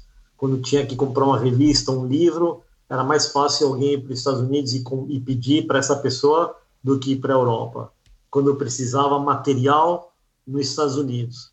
Ou seja, era muito mais fácil. Precisava uma bicicleta, alguma coisa, uma peça, Estados Unidos. Então, Estados Unidos foi um sempre um país de primeiro mundo muito, muito forte, né? e, e, que valorizava demais, que sempre valorizou demais o, o esporte. O, o, Brasil eh, foi sempre aquela aquela bagunça, né? Todo mundo que sabe, todo mundo que hoje tem a nossa idade sabe, por, por melhor que a gente que, que eu a gente, os nossos pais estavam, né, nos anos 50, 60, 70, 80, 90, nos anos 2000, sempre foi uma bagunça e sempre a, a corrupção é, falou mais alto e, e, e, sempre foi muito instável. E eu não, não gostava dessa, eu não gostava desse jeito, eu não gostava dessa instabilidade. Ah, eu vim, eu vim para os Estados Unidos uh, fazer, fazer um Ironman. Esse foi meu primeiro Ironman no fim de, de 96, que foi o, o Great Florida. Ah, eu já tinha um amigo que tinha um grande amigo meu que tinha se mudado já para para Flórida, um, acho que um ano antes, e ele ele sempre me falava, ele me ligava, me falava, Marcelo, isso aqui é demais, isso aqui é um paraíso, os meus filhos saem de bicicleta, é, vão para a escola sozinhos de bicicleta, passa pelotão aqui rodando em frente da minha casa, é uma maravilha, né? Você pintou o quadro como se realmente fosse tudo maravilhoso. Não é tudo maravilhoso. A gente tem que deixar claro que quando você sai do teu país de infância para ir morar em outro lugar, não é, não é tudo assim tão simples. Você deixa o teu passado. Tem que deixar bem claro isso. Você deixa os teus amigos de infância, você deixa a tua família, e não é fácil. Né? Não, é, não, é, não é fácil, mas eu, eu não me arrependo de, de ter feito o que eu fiz. Lógico, eu, eu perdi muita coisa né, nesses 21 anos. Eu, é, eu era muito, sempre fui muito ligado com minha família, eu, eu me desliguei um pouco. Eu, é, eu praticamente, eu tenho três sobrinhas que eu participei desde que elas eram bebezinhas e de repente o tio vai embora, né? Então se acaba perdendo esse contato. Hoje são três, eh, são três mulheres grandes com, com filhos, mas não é mais a mesma coisa. O amor, lógico, é, é o mesmo que tem, né, com, com, com esses entes, né, da família. Mas você sai para outra realidade, você deixa isso para trás. Então, tem muita gente que, quando pensa em vir para cá, não, não sabe muito bem o que, o que vai aparecer pela frente. Mas eu não me arrependo, eu acho esse país aqui maravilhoso, apesar de também ter sofrido economicamente com, com essa, essa tal depressão que teve aqui em, 2000, em 2007, também afetou muita gente, aqui também fecha negócio. Aqui também abre e fecha negócio. Uh, aqui também existe corrupção, mas não nesse nível que tem no Brasil. Uh, a moça que, que há 21 anos uh, trabalha para gente, limpando o, o, nosso apartamento, que cuidou do meu filho, que, que, que uma vez por semana limpar a minha casa agora, ela tem carro, ela tem, o filho tem escola, tem, eles têm seguro médico, um, eles têm ar condicionado em casa, eles têm tudo que uma pessoa é, merece ter. No, no, no Brasil, infelizmente, para você ter essas coisas básicas, você tem que ter muita condição. Aqui você não precisa ter condição. Esse país aqui ele ele cuida melhor das da, do, do ser humano, né? do que o Brasil, infelizmente. Então, é um país que podia ser realmente, todo mundo sabe, o melhor país do mundo, tem todos os recursos naturais e não tem os fenômenos naturais da natureza, né, que, que acontecem em outros lugares, em terremoto, furacões, como acontece aqui na Flórida, mas tem uma classe política há 40 anos matando o brasileiro. Verdade. Marcelo, então você terminou o Iron Man e bateu esse clique. Você já devia estar tá construindo alguma coisa nesse sentido através também desse teu amigo que você citou durante algum tempo. Você devia estar tá formatando isso na tua cabeça, né? Porque assim, até pode ser que aconteça, mas é menos provável que você decida hoje que vai se mudar de país e daqui a três meses você saia. Mas Teve alguma coisa assim, ou durante esse Ironman, ou logo depois que você cruzou de chegada, que você falou, cara, eu não aguento mais. Teve algum fato, assim, que foi o clique? Ou foi simplesmente o, assim, um, uma, uma, uma sequência, né, uma, um período que você foi é, desenvolvendo essa ideia e raciocinando, e, e, coincidentemente foi quando você terminou o triatlon, justamente porque você estava aí nos Estados Unidos.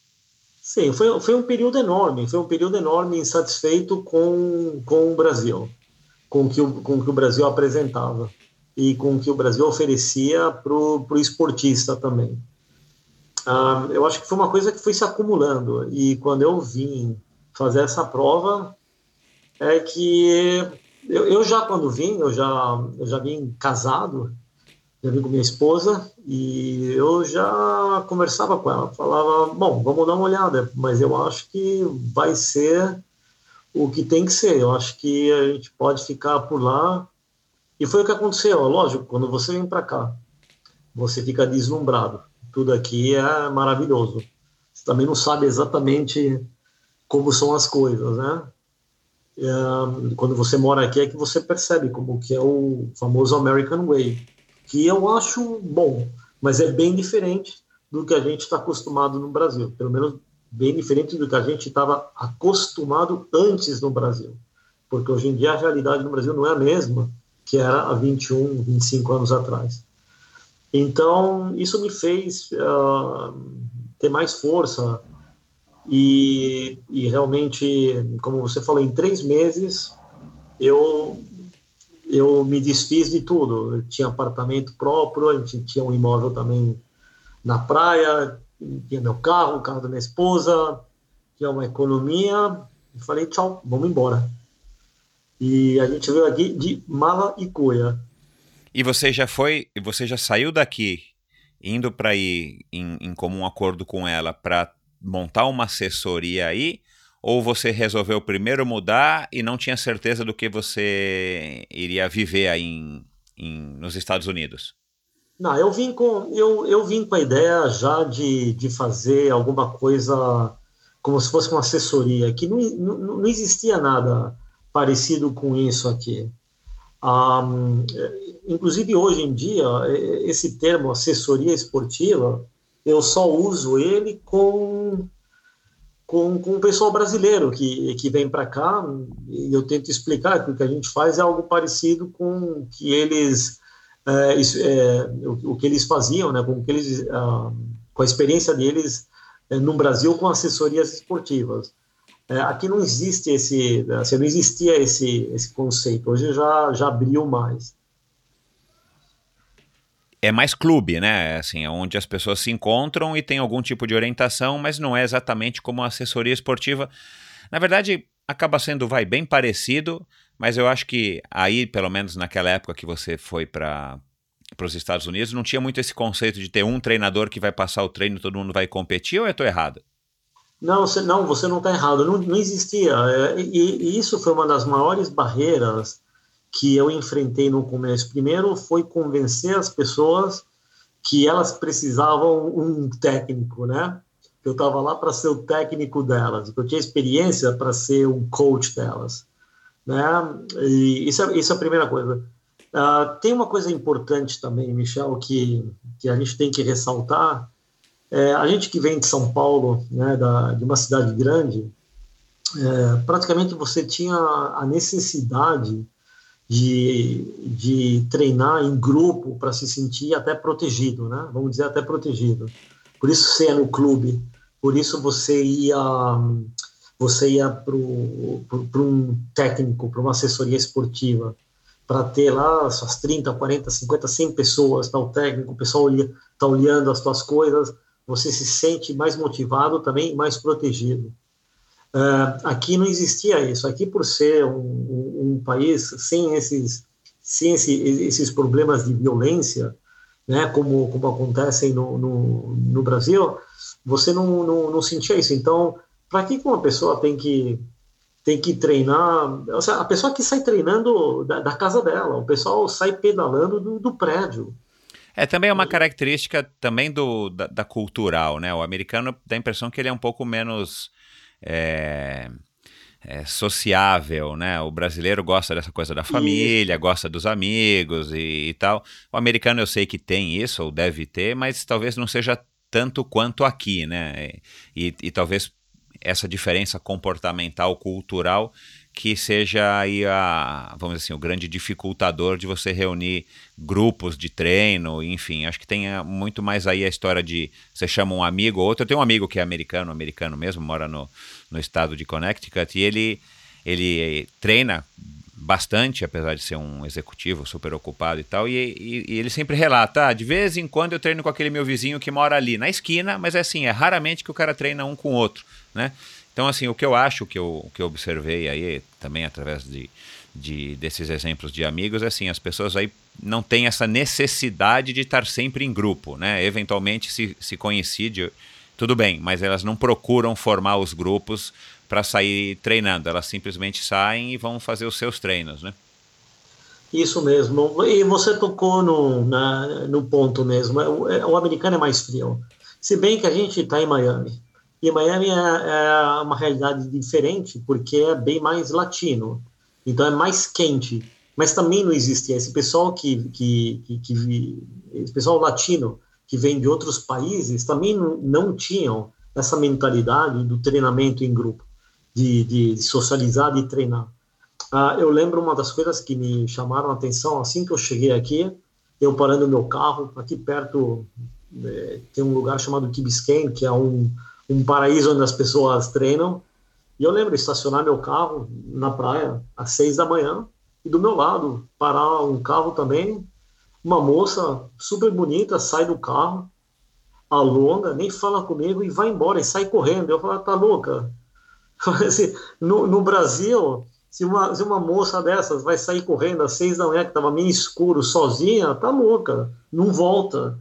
Mas já era algo muito comum aqui. Acho que é, é uma coisa muito na, na, na cultura deles, de, de não precisar é, de ninguém para fazer isso. Vou precisar de um técnico para correr? Correr é só colocar um pé em, em, em, frente do outro e sair correndo. Né? Vou nadar, vou dar minha nadada lá. Então, e o pessoal também aqui em Miami também é muito fácil você ter piscina no teu prédio. Né? Praticamente todos esses, acho que 85% dos prédios têm piscina. Então e piscina, precisa, de, piscina de, de nadar de 25 mesmo, né? yardas ou 25 metros. É. Então você não precisa ir num clube nadar e pagar. Você já tem, você, como você tem também uma academia no teu prédio, né? um ginásio no teu prédio. Então é, é uma realidade bem diferente do que a gente estava tá, acostumado em São Paulo. Então eu cheguei lá e também bati de frente com, com isso, né? Eu tive que primeiro lutar em romper esse, esse preconceito. E não foi fácil no começo, né? No, não foi nada fácil. Além do preconceito, assim, que eu imagino que você deva ter sentido na pele de você ser um estrangeiro, um, um brasileiro, né? Ah, olha, eu não senti. Eu não senti porque eu já eu já falava inglês. Como, como, eu, como eu sempre fui um fã dos Estados Unidos, eu, eu lembro com, com 15 anos, é, eu, eu 14, 15, 13 anos, eu, eu já eu já já falava inglês, né, na escola, aprendi inglês, eu gostava sempre, adorava música, sempre estava escutando as bandas. Na minha época eram aqueles aqueles discos de, de vinil, então sempre tinha o disco. Eu escutava como que eles eu escutava em inglês como que como que a pessoa cantava, então eu sabia como é, como falava a palavra. Depois eu ia no dicionário e, e traduzia a, as palavras. Então para mim foi fácil o inglês. Eu já cheguei aqui falando inglês. É, a minha comunicação, lógico, não tão fluente como como é hoje, mas eu não senti esse problema. O é... problema foi mesmo convencer as pessoas de que Isso. uma assessoria esportiva podia ser um, de ajuda para eles e podia ser um business para você, né? Isso mesmo, isso mesmo. E essa foi a, a, a, maior, a maior complicação, a maior barreira. E aí você tentou começar um negócio e aí parece que ele não deu muito certo. Conta como é que foi. Isso, então lá, logo que eu cheguei, né, eu, eu abria, eu abria a, o que se chamava na época era a Run for Life, que, que por sinal era o, era um nome da, da, da companhia do, do, Vanderlei, do professor Vanderlei de Oliveira, né, que era Run for Life. E eu tentei três anos com Run for Life treinar o pessoal, os atletas, era difícil chegar, era difícil convencer. Cheguei, acho que até, sei lá, 10, 15 pessoas, foi muito complicado. Até que eu falei: olha, as contas estão chegando, eu preciso trabalhar, preciso arrumar um trabalho. Aí que eu arrumei um trabalho, né, normal, uh, aqui chama 9 to 5, né, um trabalho das 9 às 5. Eu dava meu treininho de manhã, até que realmente uma hora eu até parei de dar treino. Eu fiquei uma época sem dar treino, que foi uh, que foi logo depois que, que, que veio essa recessão aqui em 2007 que eu voltei com, com força maior eu falei, não, aí, aí que eu voltei com a minha companhia chamada Try to Run, eu, eu troquei o nome, né, eu, eu achei que, que o Run for Life era muito de corrida, e eu troquei para esse nome que a gente tem hoje, que é da Try to Run. E por que você focou na, no triatlon e não na corrida? Porque, Ou nos dois? Tá bom, então eu vou explicar isso. Um, é uma realidade muito diferente a nossa aqui da realidade no, no, no, Brasil, de novo, né? um problema de, de conceito. Aqui, o mercado de corrida, dos corredores, ele está na mão das lojas de corrida. Então, é, imagina uma loja de corrida em São Paulo, no Morumbi, juntando 200, 300 pessoas e você tentar atravessar a Avenida do Morumbi lá para ir correr. Não existia isso lá. Era muito complicado. Por isso que o pessoal ia em clubes ou em parques. Aqui as lojas viram esse esse nicho, esse esse esse mercado e e pegaram para eles. Então eu, por não ser uma loja, eu não tenho acesso fácil ao corredor. É uma pena, porque eu gostaria de ter mais corredores e o serviço que a gente dá e o conhecimento que a gente tem é muito melhor do que um dono de loja de corrida. Mas o, o, as lojas de corrida aí, elas elas passam algum tipo de orientação para os clientes sim, corredores? Sim, ah, sim, sim, sim, Ou seja, todo mundo sabia. faz a mesma coisa. Todo mundo faz a mesma coisa. Eles têm um plano de, sei lá, 12, 16 semanas para fazer uma meia maratona, uma maratona. E quando acaba esse plano, provavelmente né, três quartos deles não fazem mais nada e depois voltam uh, sete meses depois para fazer de novo esse programa aí de, de três, quatro meses. Uh, que é, é curioso, cara. É, não, eu não sabia. Agora, eu não sei se você. É, a gente pulou essa parte, mas nessa época ainda você não tinha sido certificado pela USAT. Você dava treino da tua cabeça? Enfim, era uma coisa que alguém. Ou você pegava a experiência que você teve com o Vanderlei e aplicava? Como é que, como é que era essa questão aí também? Para matar a curiosidade de quem está nos ouvindo e trabalha, eu sei que tem muita gente de assessoria aqui, né? Você, você não sei se está sabendo, mas a, a, o número de assessorias aqui em São Paulo é gigantesco. Eu não sei agora aqui de cabeça, mas é, tem uma associação dos treinadores de corrida de São Paulo e tal, e no Brasil é, é, é, um fenômeno que, que só espelha o que acontece em São Paulo e no Rio. Então, como é que era nessa época? Você simplesmente resolveu dar treino e usou a tua experiência ou você chegou a procurar algum tipo de certificação? No começo, sim. Em 97 não existia nenhuma certificação. É, tanto é que foi só em 98 que a USA Triathlon veio com a primeira, a primeira certificação para técnicos, que eu fiz parte, ou seja, foram 20 técnicos só, eu acho que eu fui o único brasileiro naquele, na, na, naquela, naquela oportunidade, e foram 20 que foram é, certificados em técnicos do USA Triathlon, que é o maior órgão né, dos Estados Unidos.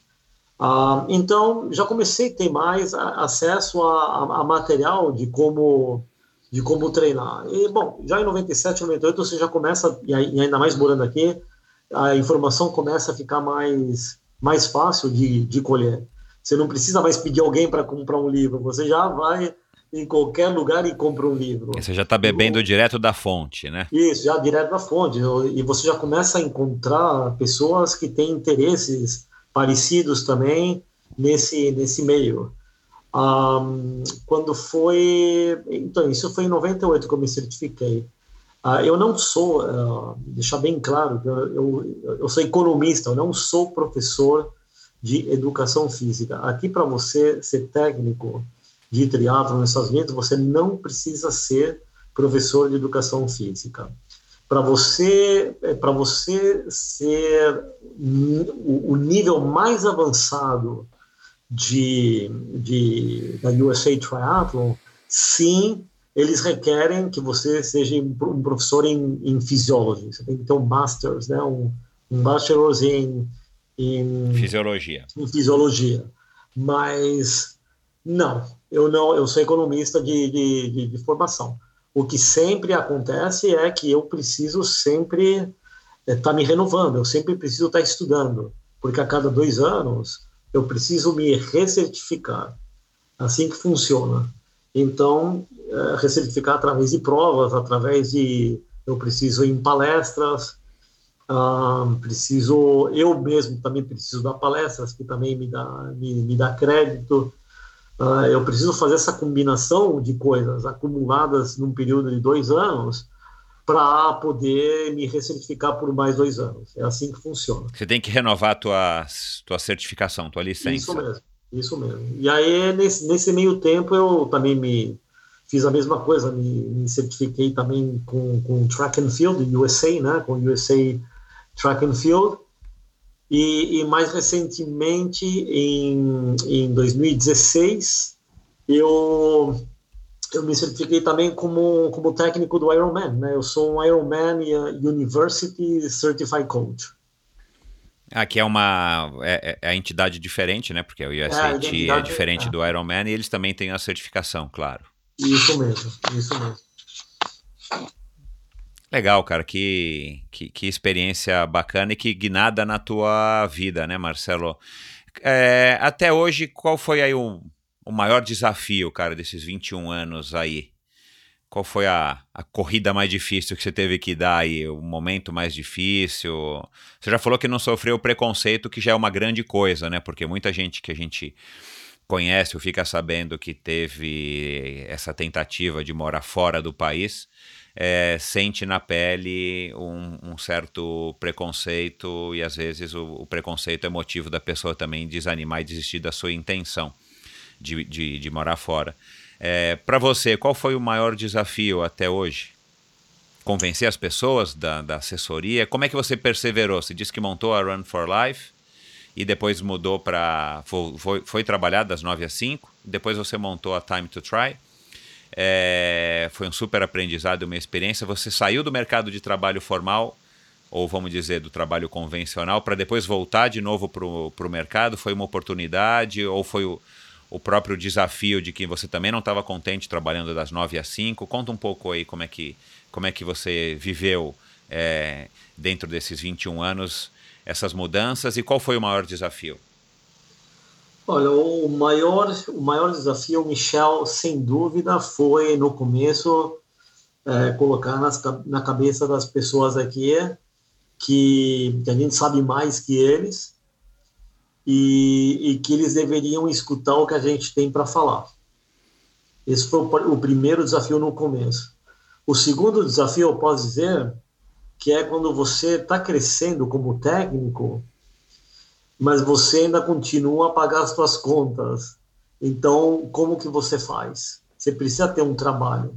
Então, quando você chega naquele crescimento que você tem um que você não vive só de ser técnico e você tem um trabalho, é bem complicado, né? Porque você não consegue todo o tempo do mundo para se dedicar aos teus atletas, você ainda não consegue tantos atletas só para se dedicar a ser técnico, porque você ainda precisa continuar trabalhando, então o teu trabalho também tem que permitir de uma de uma certa maneira com que você tenha essa flexibilidade de poder levar um segundo trabalho. Então, essa acho que é uma, é uma dificuldade que talvez todos os, os técnicos é, enfrentem no, no começo. Aquele que sonha em ser só técnico, é, como que chega naquele ponto? A terceira dificuldade que eu posso te dizer que que é uma coisa é uma coisa completamente diferente da, da dos dois primeiros da, das duas primeiras dificuldades é a dificuldade das pessoas é, que a gente treina não se distraírem com coisas banais que não são importantes para o treinamento. Hoje em dia, o, o, o arroz e feijão ainda é o básico que tem que ser feito. Você não você não pode ir para um, uma comida sofisticada sem ter passado pelo arroz e feijão. Então, é, o básico, a consistência do treinamento, a, a persistência, a, os pilares que, que, que, que, vão em volta é, do, do, do triatlo que também fazem parte quando você se dedica a ser um, um triatleta, um corredor, como descansar, comer bem uh, e respeitar o treino, eu acho que a maior dificuldade hoje em dia é, é nisso, é fazer com que as pessoas entendam que elas têm que seguir essa sequência. Não existe, aqui chama short, shortcuts, né? Não, existem atalhos. É. Não, não, não tem atalho. Se você vê alguém fazendo. E, e, é, e, é, muito fácil as pessoas hoje se deslumbrarem, como a gente, a gente falou no começo da entrevista aqui. As pessoas escutam coisas, ficam deslumbradas e acham que você está obsoleto, que você não está fazendo isso. Escutei outro dia também o cara falando que o negócio era dar tiro a tudo em descida. Né? Você sair correndo numa descida a mil por hora. Eu falo, pelo amor de Deus, se vão fazer isso com vocês, vocês vão me processar aqui, vão, vão chamar advogado aqui, que vai estar todo mundo quebrado aqui, todo mundo com contusões. Não é assim. O que a gente sabe é o certo. E com a experiência que eu tenho também de ter me certificado, de ser um técnico que eu tô que que tô atualizado, as pessoas têm que entender que é assim. Se tem alguma coisa diferente do que do que eu tô do que eu tô fazendo é porque está errado mas como que você consegue uh, fazer uma pessoa entender isso uma pessoa que nunca foi atleta que não teve que não que, que não foi atleta em nenhuma das três disciplinas né? É que nunca foi nadadora que nunca foi é, nunca foi ciclista né? E nunca foi corredora. Você tem que você tem que moldar essa pessoa para fazer essas três atividades né? E normalmente não é uma pessoa que começa muito cedo, já é uma pessoa que já começa com seus quase 30, 35 para cima. Né? É, e o cara também nessa idade, o cara às vezes, muitas vezes, o cara não está muito afim de abaixar a cabeça e obedecer, né? Ele gosta de dar a opinião dele e você tem que lidar com esse, com esse ego, com essa característica das pessoas, né? Então, eu, eu enxergo aí é, essa grande dificuldade. Eu converso com muitos técnicos aqui e, e, e quase que todos citam uma das dificuldades essa, né? Como é que você controla é, o ímpeto e esse, e esse espírito ou esse hábito que às vezes o cara é, é um CEO de uma companhia ou às vezes o cara é, tem o dobro da tua idade e ele, e ele se coloca dessa maneira que ele, ele prefere é, te contestar ou, ou, ou não, não seguir o que você fala em detrimento do que ele acha que é correto ou que ele viu, aí pior ainda, o que ele viu na internet, né? É, não, é, é, muito complicado. Eu escutei várias, vários dos seus entrevistados também uh, expondo esse mesmo problema. O, escutei o Adriano Bastos falando a mesma coisa. Uh, eu, no começo, eu espantava muita gente. Então, se eu quero ser, eh, se eu sou um técnico profissional uh, e eu vivo disso, eu tive que ser, eu tive que aprender a ser mais flexível. Porque eu falava para várias pessoas no começo, falava, não, também, pega tuas coisas e vai embora, você não tem condições de fazer um Ironman. Mas eh, hoje em dia, a quantidade de gente que nunca fez triatlon, que quer começar já com o Ironman é enorme. Então, se você falar não para ela, outro, outro técnico já está pronto lá, esperando que essa pessoa saia da, da tua salinha e fala, não, não, vem cá, o cara falou não para você, né? É, não, cara não sabe nada, vem cá que você vem fazer meu Ironman comigo, três meses está ótimo. E como é que você resolve esse dilema? Você acha que a pessoa não tem condições ou você acha que a pessoa não deveria? A e... pessoa não deveria, a pessoa não deveria. A pessoa, talvez ela ela tenha condições, mas vamos dizer, ela não deveria. É, você sabe muito bem do que eu estou falando, você não consegue, você não é indicado você começar com essas provas de longa distância. O que acontece hoje em dia é que essas pessoas é uma geração diferente. Eu chamo elas da geração selfie. Eles estão para tirar a foto na prova, se puder usar o telefone na prova, melhor ainda. Acho que por isso que as companhias estão fazendo telefones com bateria mais, mais durável e, e, e com, e, e com uma foto melhor, e a prova de água porque, se, porque todo esse pessoal está parando nas provas para tirar foto. Então, isso é mais importante para eles. Né? E, é uma, e é uma geração que faz, é, que faz a prova a, a, qualquer custo, não se importa se vai se machucar ou não, ela faz a prova a qualquer custo e depois ela desaparece. Desaparece. Então, é diferente da nossa época, é diferente dos nossos técnicos que, que tentaram ensinar para gente uma coisa para ficar para a gente levar por muitos anos, levar por vida, e para, por que não, para ensinar, como a gente faz, como eu sou técnico, ou como você, com suas experiências, até também como técnico e no, e no podcast. Mas hoje em dia é muito diferente. O que, que, que uma pessoa dessas, que fez um Ironman com três meses de treino, que terminou quase em oito horas, arrebentada, vai, vai passar? O que, que eles vão passar para frente? Uh, yes, we can, eu posso, não é o que a gente quer, não é o que a gente recomenda. É completamente contra a, a nossa índole, pelo menos é contra a minha índole fazer isso. Mas eu tive que aprender a ser mais soft, mais mole, mas de qualquer maneira você faz o seu disclaimer antes, né? Olha, é, ah, eu acho, é, para informar a pessoa de que ela não deveria, que não é a tua opinião, a tua opinião é que ela não seguisse por esse caminho. E, e aí você tenta fazer uma adaptação, vamos dizer assim, com o menor risco possível.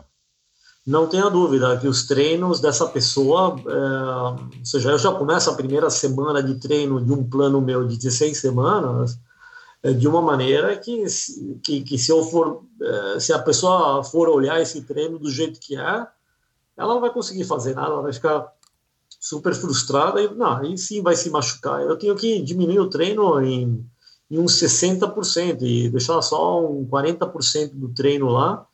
E mesmo assim é muito para a pessoa. É, é chegar na prova e seja o que Deus quiser. Eu explico isso para a pessoa. E também várias vezes eu falo que olha que o ideal nessa nossa relação de técnico e atleta, o ideal é que isso não seja só uma coisa de um bucket list, como chama aqui, né? De você chutar o balde é, para fazer uma prova e pronto.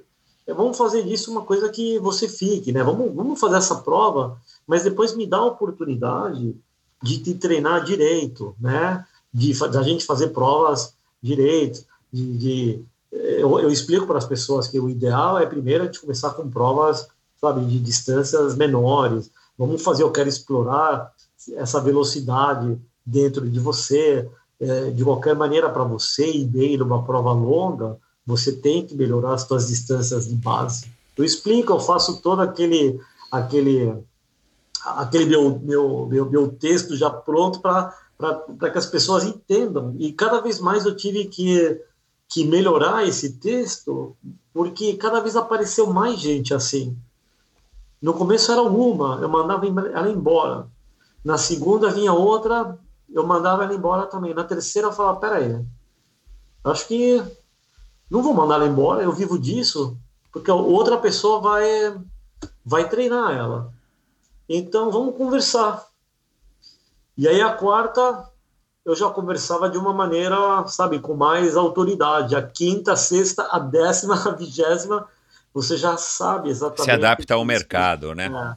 Você já sabe exatamente o que eles precisam, como precisa, como tem que fazer.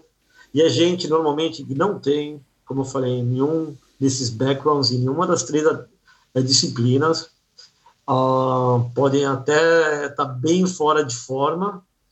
E o pior de tudo é que eles não têm nem o, o tempo para treinar. Até para as pessoas que têm tempo para treinar, eu falo, eu, eu sempre falo para elas. Eu falo, escuta, se você não tem tempo para treinar por um Ironman, não faz um Ironman. Eu sei que tem muita gente que faz Ironmans treinando 12 horas uh, por, uh, por semana, né? Eu acho um risco enorme. A pessoa tem que ser geneticamente favorecida e tem que estar muito bem a pessoa para poder aguentar um treino de Ironman em 12 horas, que é, que é pouco, né?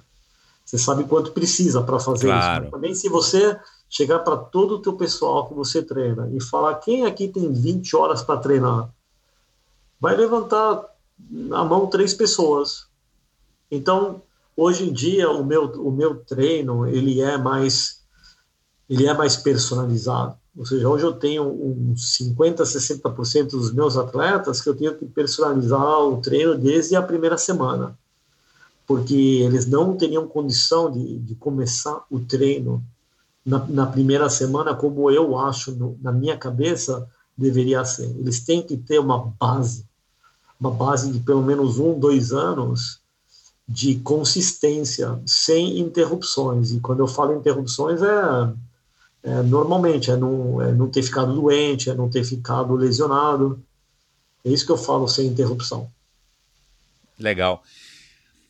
Marcelo, dilema e, e, e, umas das dificuldades aí de ser técnico e, e, lidar com as pessoas, né? Isso acho que faz parte também aí de, da, da maioria das atividades que você tem que lidar com as pessoas. É como é que você resolve esses, esses dilemas de, de comunicação, como é que você se faz ser entendido.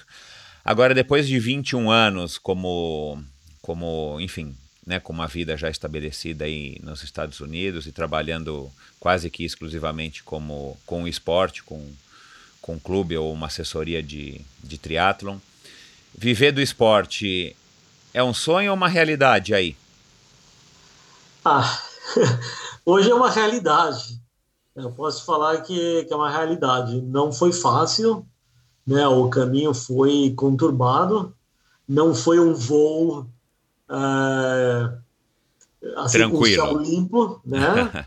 teve, teve, teve tempestades no, no meio, né? O, o avião chacoalhou bastante, mas a gente está em pé. A gente hoje é o, é o, é o time é, em evidência, né? É, a assessoria esportiva, o time em evidência aqui na Flórida, né? no sul da Flórida. Todo mundo conhece a gente, todo mundo conhece o nosso uniforme, cansou de ver os nossos atletas em pódio.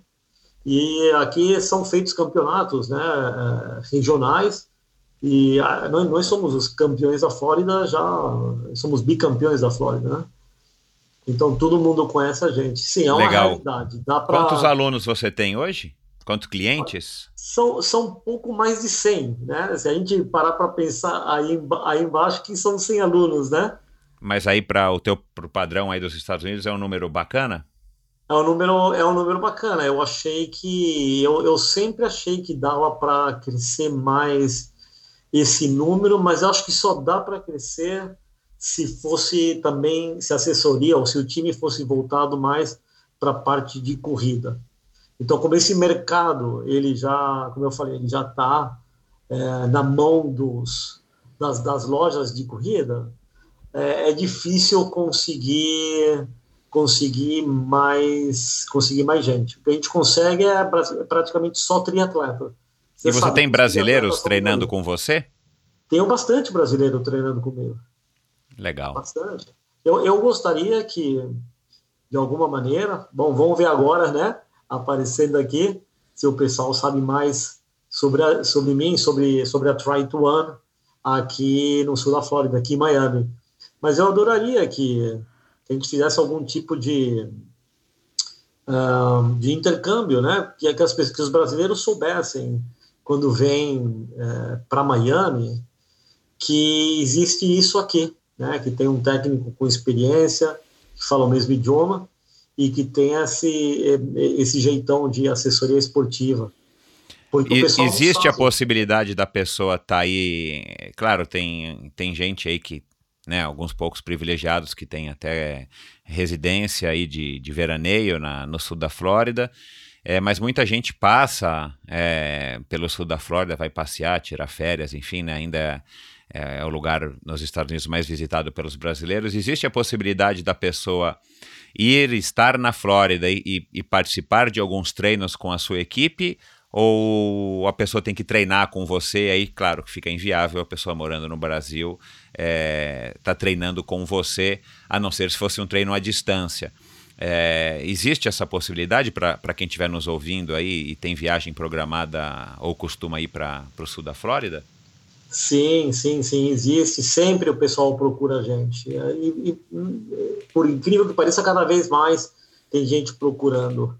O que acontece é que eu já tive pessoas que, que realmente vieram fazer é, cursos aqui de dois, três meses, então fica muito mais fácil. Essa pessoa é, ela passa para o meu comando. Já tive, já tive atletas de elite é, do Brasil treinando com a gente, ou seja, ele sabe que a partir do momento que ele está treinando com a gente, ele vai seguir o meu plano.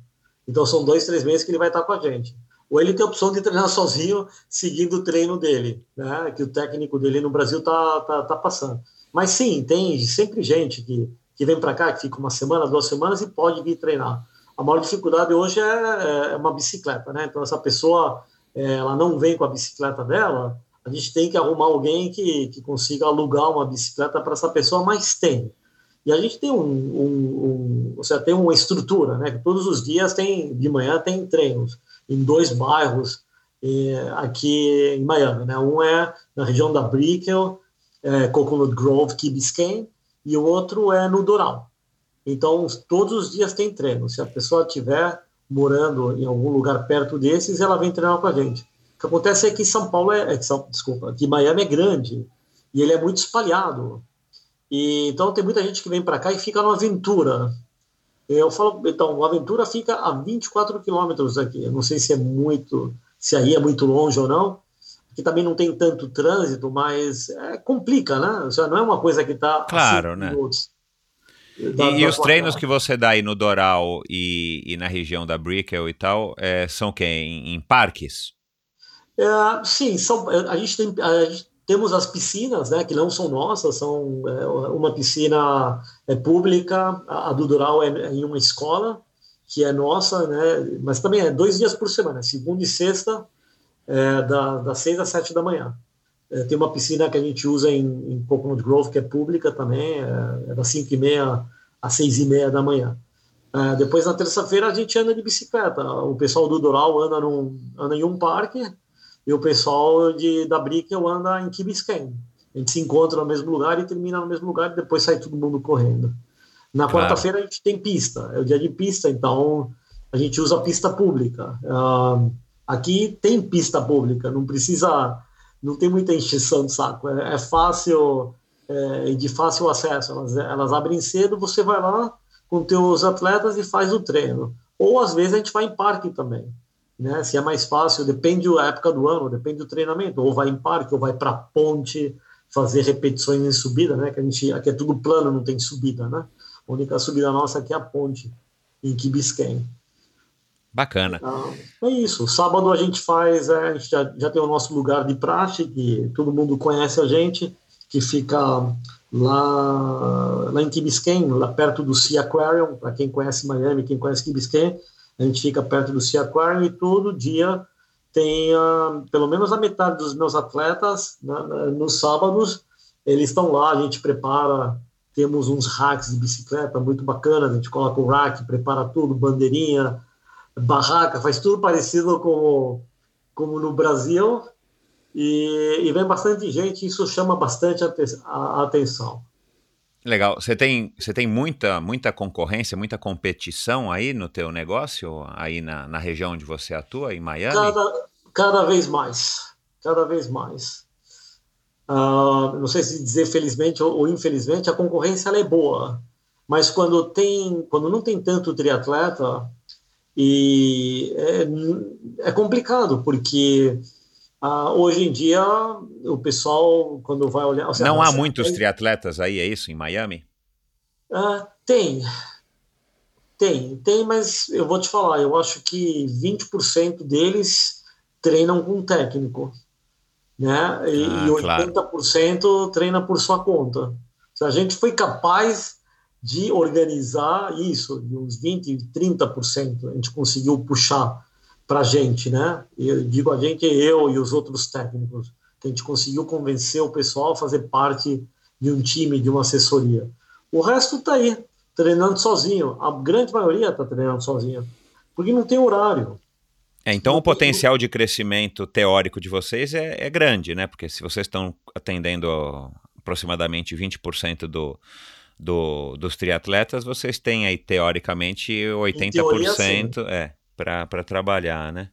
Em Bom, teoria, mas sim. também é um aprendizado agora a, a, a, o cancelamento do, Ironman, do meio Ironman de Miami também deve ter sido um impactozinho interessante, ruim aí para vocês, né? Porque eu imagino que, que era uma prova que atraía muito a atenção das pessoas, né?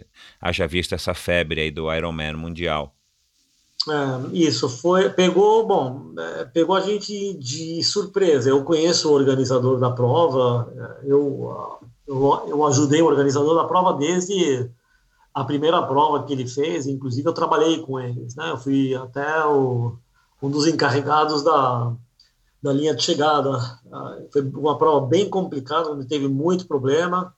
O Ironman teve que intervir e e dar inscrições uh, grátis para 2.500 pessoas, para você ver como que essa prova foi complicada. É, eu mas acompanhei depois, as notícias. Uh, mas depois uh, ele, ele foi fazendo ela direitinho. Acho que a própria economia da América do Sul que foi deteriorando, a, a, a, o Brasil mandava muita gente para essa prova, né? eram 500 brasileiros que iam fazer essa prova, de repente foram 100 brasileiros, né? ou 50 diminuiu muito. Todos os países é, da, da, América, da, da, América Latina que mandavam muita gente começaram a mandar menos.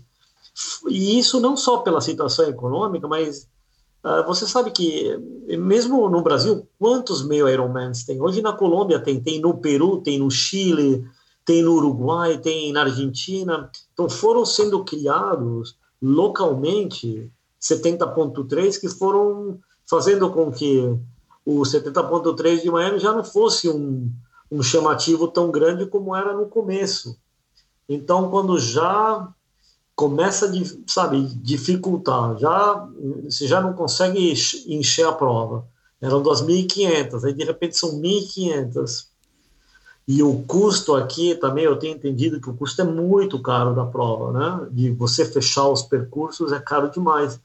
Então, quando você vai colocando tudo isso junto, e o organizador já, já tem outras duas provas, no caso Costa Rica e, e Cartagena, na Colômbia, ele falou, não, chega, não quero perder dinheiro, vou parar. A gente achou até que ele fosse levar essa prova para algum outro lugar aqui na Flórida, né? Mas infelizmente parou. Agora, para os brasileiros, tem uma prova muito boa, que não é do, do, do circuito, e ela chama Miami Man, e ela normalmente é na metade de, uh, de, de novembro. Esse ano acho que é dia 12 de novembro. Prova super bem organizada, uma prova grande também, tem duas, duas mil, duas mil e quinhentas pessoas. E é prova que também classifica para o ITU Long Distance. Né? O meu Ironman classifica para o ITU Long Distance, que é aquela distância diferente, né? Que é dois terços de Ironman. Lembra como era Nice, né? Exato, é. 3.120 e 30 quilômetros, Isso. essa distância. Então classifica para o Mundial, que no ano de 2019 vai ser eh, em Pontevedra, na Espanha. E eu estou ah, levando meu time para fazer essa prova, vamos ver se a gente classifica bastante gente e vamos passear na Espanha em 2019. É bacana. Marcelo, uma pergunta que eu tenho feito antes de terminar aí para todos os, os, convidados, e não podia ser diferente para você, até porque você tem essa, essa visão privilegiada aí é, do mercado americano, e eu imagino que você deva acompanhar um pouquinho aí, pelo menos que a distância, é, a, como é que anda o nosso esporte, ou como é que ele era na época que você morou aqui, competiu, com o que ele é hoje, o que ele se tornou. É, o nosso esporte né, caminha como caminha o Brasil, enfim, né, eu também brinquei aqui no começo, né, que, que, que o Brasil está no estado praticamente pré-terminal por conta de todos esses escândalos. E no meio esportivo a gente também tem acompanhado, infelizmente, a cada dia uma notícia ruim, seja no futebol, seja no Comitê Olímpico, seja nas próprias federações. Houve no ano passado uma eleição aqui no Brasil é, e mudou o comando da, da CBTRI, né, que é a Confederação Brasileira de Triatlon aqui, sob a gestão agora do Marcos Laporta, que tem uma experiência bacana com o triatlon, triatlon militar e tal. É, embora seja uma gestão muito recente, eles estão aí trabalhando, eu tenho acompanhado um pouco de perto o trabalho aí deles, estão com uma boa intenção e todo mundo está acreditando no trabalho deles para dar uma resgatada no triatlon brasileiro que praticamente se resume hoje às provas do circuito Ironman, que graças a Deus vieram para o Brasil. Naquela época, na tua época, na minha época, a gente jamais poderia imaginar que existiria um Ironman para você realizar aqui em solo brasileiro, o que é muito legal, mas em contrapartida acabou afastando as pessoas é, não, não por, pelo motivo de eles estarem aqui no Brasil, o Ironman, a, a, corporação, mas isso acabou afastando as pessoas do triatlon e do triatlon curto, que é o triatlon de entrada, enfim, como você muito bem citou aí agora há pouco, e outras pessoas também que a gente ouviu, inclusive o próprio Adriano Bastos. Adriano Bastos deu um exemplo legal dele mesmo, que está começando com provas curtas para depois, eventualmente, estar tá melhor preparado para participar do Ironman. E olha que ele é um um maratonista de 2 horas e 15, né, que foi profissional durante é, 18 anos, inclusive no começo sob orientação do Vanderlei. É, mas o triatlo no Brasil ele está muito restrito e, claro, como no mundo inteiro, ele se tornou um esporte da moda, um esporte que, que, que atrai, atrai mais pessoas e cresceu, mas a gente acredita que poderia ter crescido mais ou está crescendo mais, e o pior, né, que essa é a minha questão aqui agora a gente não consegue ver num futuro de médio, curto e médio prazo uma grande renovação. Existe sim alguns talentos jovens aqui no Brasil, é, mas são talentos que estão despontando meio que esporadicamente, enfim. É, não, não, a gente não vê, a não ser através de iniciativas é, muito restritas e, individuais de algumas pessoas que graças a Deus, tem esse espírito de estar tá treinando pessoas, é, garotos, e, e, e, fazendo com que eles iniciem no triatlon, seja para que eventualmente se tornem atletas campeões ou que usem o esporte como uma maneira de estar tá formando melhores pessoas. É, como é que você enxerga o que, o, o que é feito aí nos Estados Unidos, que eu também soube que né, a, a, a USAT está lançando também projetos para colocar mais mulheres em provas, para colocar mais crianças, que é o Time to Try, para trazer pessoas novas para o esporte. A competição aí nos Estados Unidos, em termos de outras atividades é, esportivas, é gigantesca, né? Essas mud runs, essas corridas color runs, as próprias é, essas provas me fugiu o nome agora, essas provas de obstáculo e tudo mais. É, e as próprias corridas acabam sendo é, distraindo a atenção, ou chamando a atenção, ou dividindo a atenção dos triatletas. E o triatlon tem essa questão da natação, que, que acaba sendo um problema mesmo aí onde você encontra piscinas de uma maneira mais fácil do que aqui no Brasil, mas porque tem a questão de que muita gente não sabe nadar ou não gosta de nadar, ou para nadar no mar aí vai ter sim dificuldade por conta das questões do medo e tudo mais. É, como é que você enxerga isso e qual que é a sua opinião? O que, que a gente poderia fazer aqui no Brasil para estar tá trazendo uma geração de garotos é, para tá, e garotas para estar tá praticando o triatlon como primeiro esporte, ao invés de estar tá migrando da natação, migrando do polo aquático, migrando da corrida, do ciclismo, de qualquer outro esporte, para a gente, é, daqui a 10 anos, daqui a 20 anos, a gente tenha atletas de nível mundial disputando é, palmo a palmo as grandes provas de qualquer categoria do triatlon? Bom, vamos lá. Vou responder a tua pergunta em, em, etapas. Bom, também relembrando que há 20 anos eu, eu não estou no Brasil, na minha época eu lembro muito bem das provas de Santos, que eram maravilhosas e tinha muita gente, prova muito forte, a Internacional de Santos também, eram muito bacana. A gente não tinha tantas provas. Eu não sei o que aconteceu, que essas provas foram diminuindo e as pessoas é, queiram fazer mais uh, Ironman em 70.3 do que aquelas provas. Aqui, uh, no, nos Estados Unidos, a, a federação é muito forte, o USA Triathlon ela é muito forte. Uh, o que tem muito bacana aqui é que os atletas todos aqui eles são ranqueados. Não sei se no Brasil eles são ranqueados. Então, todo mundo tem um número. E você é obrigado, para fazer a prova, é obrigado a apresentar essa, esse teu número, né? Que é como se fosse um, ou seja, um, é, um, é um seguro.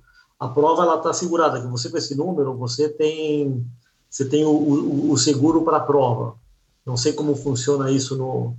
É, aqui é, não tem isso. Aqui o cara se filia à, à federação é, para ser profissional praticamente. Eu posso estar falando aqui uma besteira, mas é mais é ou menos por aí. Não tem essa história do seguro, né?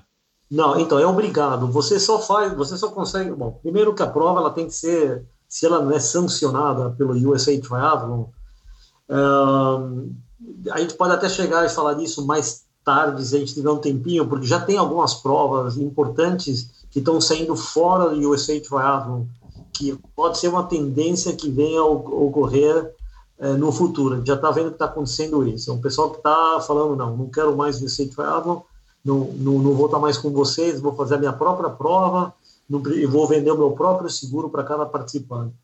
Quando você, mas vamos, vamos falar de 99% das provas nos Estados Unidos, você tem que ser membro dessa organização, você tem que ser afiliado à USA Triathlon.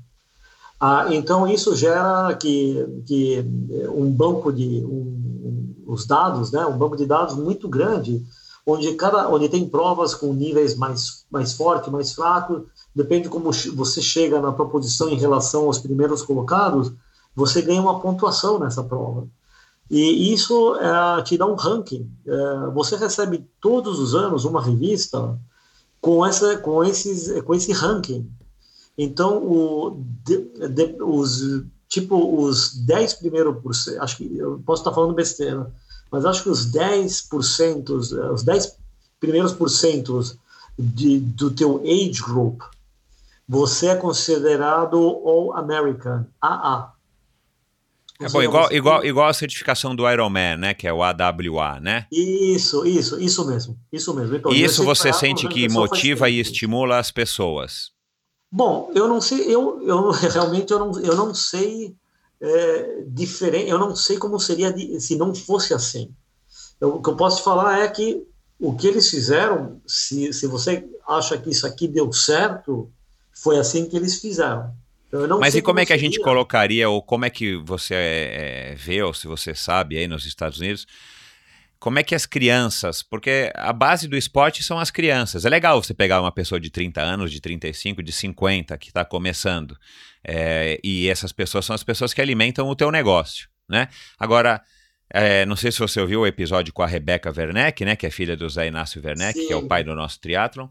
Ela tem uma entidade, enfim, não é, é, sem fins lucrativos, mas ela tem uma espécie de clube que ajuda as crianças a estarem tendo esse contato com o esporte, justamente porque ela teve desde a infância, desde a infância dela, e ela, e ela achou que isso foi muito importante para ela, e ela teve essa ideia, essa oportunidade, e faz isso também lá perto de Connecticut. Enfim, é, mas também é uma iniciativa dela, né? Ela diz que tem outros, uh, outras entidades como a dela nos Estados Unidos, mas pelo que eu entendi não é uma coisa que é super comum, né? Mas aí o, o eu acho que vai muito melhor do que aqui no, no Brasil também por questões econômicas e culturais, enfim. Mas como é que a gente poderia fazer, ou que exemplo que a gente poderia pegar que você por acaso viu nesses 20 anos, de colocar gente nova para fazer triatlon, nova de idade, né? para que eventualmente você vê o teu filho, o Eric, ele faz triatlon? Ele pratica triatlon? Ele treina para triatlon? ele não faz triatlon, ele ele é um ótimo tenista. Ele joga super bem tênis desde os desde os cinco anos. E com ah. certeza, se ele for um campeão de tênis, vai ser mais lucrativo do que ser o campeão de triatlon, né? Você está investindo no garoto. Bom, vamos dizer que sim, uh, bastante, né? Bom, então, é um mas você vê, ele não pratica triatlon. O que, que a gente faz para o Eric ficar animado em, em fazer um triatlon? E treinar triatlon e, e, dizer que sou um triatleta, papai? Eu acho que, em primeiro lugar, o que acontece, o que tem muito forte aqui nos Estados Unidos, vamos voltar, sem, sem falar em todos os esportes, eles são muito fortes, eles são, ou seja, já são apresentados é, para as crianças. Eu hoje é, eu, há um ano, há menos de um ano, eu comecei a fazer um trabalho com crianças é, nos Estados Unidos que, eu não, que era sempre uma vontade minha, mas eu nunca tinha feito. Então, eu, é, me chamaram para ser o, técnico de cross country de uma escola super conceituada aqui em Miami. Ah, então, o cross country, para quem não sabe, ele é um, é um esporte muito forte é uma pena que é só a nível de, de praticamente de crianças. Antigamente, a gente chegou a fazer umas provas de cross country eh, que tinha nível mundial, mas você não escuta mais. As pessoas, quando saem do cross country já de crianças, para vão passando para para a fase de, de, de, college, já, já são e são bons corredores, já são aí já vão ser bons corredores de pista ou bons corredores de rua, mas de criança tem essa tem essa tem essa mentalidade muito forte no cross country que são crianças correndo em parques e, e eventualmente são provas feitas de uma milha, duas milhas, até três milhas que são cinco quilômetros.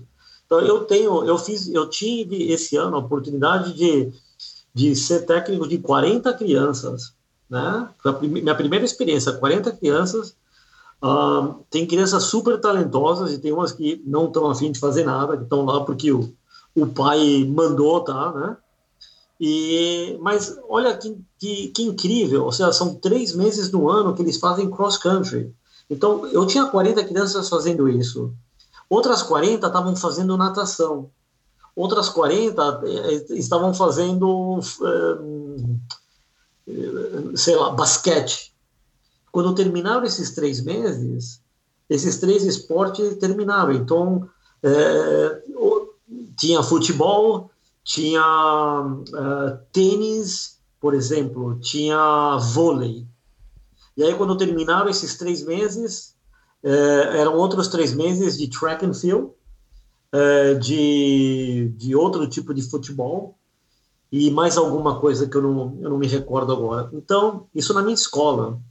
Várias escolas aqui públicas, falando públicas e privadas, oferecem isso para as crianças. Então, as crianças já desde jovem começam a ter contato com esses esportes. As meninas começam desde cedo, sem a mínima discriminação, fazer esporte. Por que, que você acha que, que sempre os Estados Unidos foi uma potência no futebol? Né? E, e, no Brasil, e no Brasil, mulher que jogava futebol tirava um sarro, não é mulher, né? É, achavam, achavam, sei lá, tiravam um sarro, não era mulher. Aqui não, aqui as meninas jogam futebol desde pequenininhas, por isso que elas são, não sei se ainda são, mas sempre foram as melhores do mundo. Por que, que aqui tem esportistas tão bons? Porque já começa desde pequeno. É muito fácil ter piscina, é muito fácil ter acesso à pista.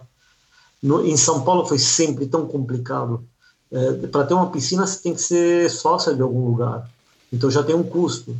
E o que, que você acha então que poderia, que, assim, que, alguma coisa que o Brasil poderia replicar, já que a gente não, não tem essa estrutura, nem essa cultura né, que, que começa da escola, das escolas. Você acha, por exemplo, que a, o esporte teria que ser, o contato da criança com o esporte, e aí no nosso caso com o triatlon, teria que vir nas escolas, direto Sim. das escolas, desde, desde os primeiros anos, desde o jardim da infância?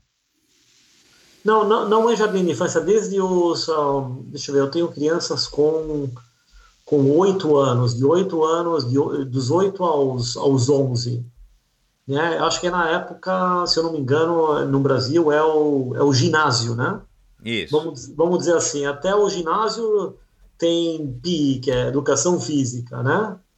E, e no colegial, não, no colegial não, no ginásio, é no ginásio que eles é, que eles têm essa, é, é, essa oferta enorme de, de esportes para toda a população, para um, é uma população gigante, né? É, então, eles têm acesso fácil. É, você já começa a ver quem se desponta em, em futebol, em, em natação, em, em, em corrida, em, O triatlo já é mais complicado, porque o triatlo envolve bicicleta, envolve um risco, envolve que tenha que ter um lugar é, seguro para você ter crianças. Já é complicado com adultos, imagina com crianças, pelo amor de Deus. Você tem 40 crianças lá, 40 bicicletas com crianças, é, eu, acho, eu acho muito perigoso. Então, como que faz? Com, por isso que não é, é, é difícil você achar o ciclismo, por isso que não tem o triatlo para essa fase. Talvez mais para frente tenha, que, eu, que não não é o meu conhecimento. Eu sei que tem bons triatletas júniores aqui, eu não sei em que, em que momento eles começam, mas para para pensar, como que faz uma dessas 40 crianças para ter a bicicleta disponível para fazer um dia de bicicleta na semana? Você tem que ter um, um lugar, ou, a, ou o pai e a mãe trazem a bicicleta de manhã na escola e essa criança fica o dia inteiro com a bicicleta lá, eu acho meio complicado, concorda? Sem então, dúvida. É. Então, teria que ter um, um local para guardar essas bicicletas. Onde você vai ter um lugar tão grande para guardar tanta bicicleta? Vamos falar que fossem só 10 bicicletas. De qualquer maneira, para você ir até o parque, você tem que atravessar a rua, tem que atravessar uma avenida. A tua escola não está dentro de um parque. Então, eu acho que é, acarreta em muito risco, muito complicado. Eu vejo o ciclismo para crianças só pode ser feito mesmo se o pai, a mãe colocar a bicicleta no carro e levar até um parque fechado com segurança. Ah, é, é, muito mais fácil a corrida, é muito mais fácil a natação. Mas você já tendo a corrida e a natação e fazendo ela direitinho, quando você tem essa idade, de 8 a 11 anos, é, eu acho que já é uma mão na roda para você saber quem vai ser um bom corredor, um bom nadador. E aí você tem crianças que são obrigadas a trocar de esporte, né? Elas não, elas não podem ficar mais de três meses fazendo esporte. Eles obrigam você a mudar e mudar de esporte. Você não pode continuar. Né? Eu, eu adoraria, como técnico, dar continuidade nessas mesmas crianças, mas eu não consigo. Eles saíram da minha mão, só vão voltar o ano que vem. Tomara que voltem bem, tomara que voltem melhor do que eu deixei, né? Mas você sabe que para fazer um trabalho bem feito, até com uma criança, você tem que ter eles na tua mão, pelo menos a metade do ano, para fazer uma coisa bem feita. Eu já pego eles numa condição que duas semanas depois que eles começam o campeonato, o cross country já tem competição. Então, eu, é, a gente também tem esses problemas. Como que você quer que a criança fique boa, né? Ela acaba de vir de, de futebol ela não vai correr tão bem assim. Preciso de uns meses né, para adaptar essa, essa criança para correr bem. Mas eles não estão muito preocupados com isso. A preocupação principal deles é de mostrar diferentes esportes, diferentes atividades para essas crianças. Eu acho isso o máximo. No caso do meu filho, ele aos cinco anos começou a, a, a jogar tênis e o moleque, nossa, se deu muito bem. Moleque, ele é muito bom, ele é, é um, sabe, foi, era um fenômeno como ele jogava tão bem. Falei, vamos investir nisso, vamos deixar ele jogando tênis. Por isso eu também, é, eu acredito em foco, né? Mas também acredito nesse sistema que você dá oportunidade para as crianças é, terem experiência com, com esportes diferentes. Eu acho que essa é a, é a principal coisa a ser feita no Brasil. Tem que ter os órgãos. Eu não sei, não sei quem faz isso, não sei se é. Mas a educação física ela tem que ser encarada no ginásio de outra maneira. Tem que ser. Isso é uma coisa que tem que ter conversa com os pais e tem que partir do momento que já não é mais educação física, já é um esporte. Então a Legal. escola tem que estar preparada para fazer isso. É, a, piscina, a, escola não tem, não tem piscina, faz convênio com uma piscina pública, uma piscina de, de clube. Duas vezes por semana, daquele horário, daquele horário é nosso. Né? Uh, a, a, escola não tem um campo de futebol, mas eles têm futebol por três meses, arruma um parque, tira um, um permit, não sei o quê, e vai, um, uma permissão e vai fazer futebol três meses lá. É, o parque não tem que pagar nada, né? O pessoal vai correr lá no parque, é, o, tá lá de graça, a gente vai lá, fica a, a 10 minutos caminhando, já tem um parque super bonito. E é lá que a gente treina. Então Legal. tem que ter essa conversa, é, tem que ser é. uma conversa com, com acho que as federações, tem que falar com as escolas e, e conversar com os pais, tem que estar todo mundo engajado nisso, porque a criança ela faz esse esporte depois da aula. Então, o que acontece aqui é também é, é que o pai deixa a criança na escola o dia inteiro, Michel. Uh, o, o, esse esporte, por exemplo, o cross country que eu dou para as minhas crianças é das quatro às cinco e meia. Então, imagina, eles chegaram lá na escola às sete e meia, oito da manhã, eles ficam até cinco e meia da tarde, ficam o dia inteiro e eles almoçam na escola. Eu não sei se isso é uma é, é, é, uma, é uma coisa normal no, no, no Brasil, mas eu já escutei gente, é, eu, eu, lembro gente da minha família reclamando, né? Não, mas, aqui, mas como você pode deixar a criança tanto tempo na escola?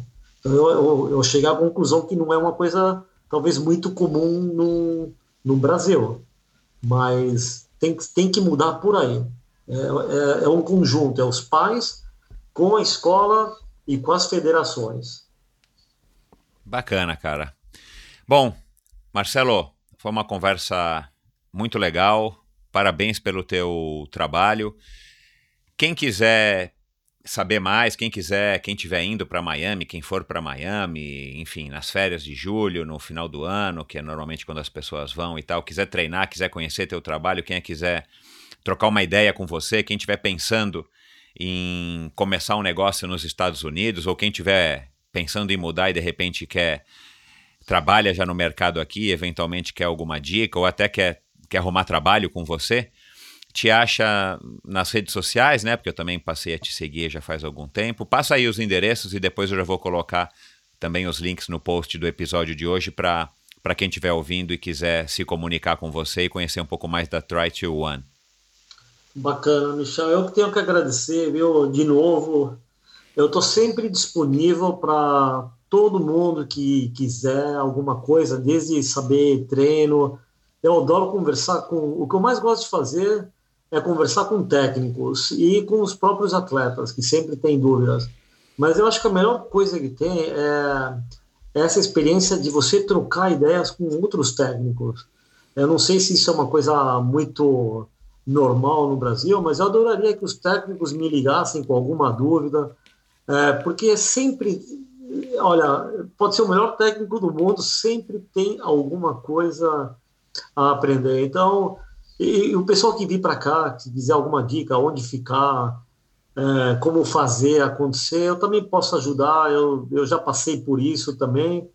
Um, eu estou sempre disposto. E, lógico, quando venham aqui, e queiram treinar com a gente ou queiram um treino online, uh, eu estou sempre aberto. Então, o pessoal me acha aqui no Instagram como Try to One Coach, que é T-R-I, o número 2, O-N-E-C-O-A-C-H. Try to One Coach, que é o nome né, da, da, da, da minha companhia aqui. É, no, no, no Facebook, né, eu sou Marcelo Holkberg, que é H-O-L-C-B-E-R-G, e a Try to One, ela tá como uh, Try to One uh, Running and Triathlon uh, Team. Então vocês acham ela também como Try to One Running and Triathlon Team. Se quiser o meu, se quiser se contatar comigo por e-mail, é coach C-O-A-C-H, arroba trytoone.com. E que mais? Um, eu acho que é isso. Estou esquecendo. Legal, é. Não, é. Não, e depois, e depois, através do site, o cara, se a pessoa quiser te mandar um e-mail também, eu imagino que deva ter também um formulário lá para te mandar e-mail e tudo mais, né? Tem Acho tudo, que tá bom, o site, tudo. Facebook já tá legal. Então fica aí também o, o teu recado, tá dado para quem estiver nos ouvindo. É, obrigado aí por essa disponibilidade. Eu acho que essa tua vontade também de estabelecer contato e fazer intercâmbios que sejam é, de conhecimento pelo telefone ou pela, pelo Skype ou por e-mail tal com técnicos também é muito bacana. Eu acredito que aqui no Brasil, infelizmente, isso não aconteça. É, mas nunca é tarde, enfim, é uma prática que eu acho que vale a pena, né? A troca de conhecimento é sempre, sempre muito legal. Conhecimento não tem valor se você não divide ele, né? E é isso, cara. Muito obrigado por toda essa tua disponibilidade. Parabéns aí pelo teu trabalho. Sucesso aí na Try to One. E quando você vier ao Brasil, avisa que a gente vai tomar um, um suco lá no Ibirapuera. Com certeza, Michel. Obrigado. É, um abração para todo mundo que ouviu.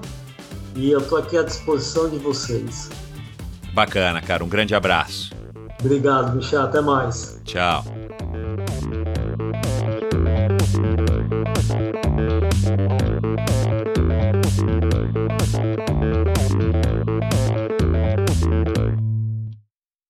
Este episódio foi um oferecimento de Bovem Energia.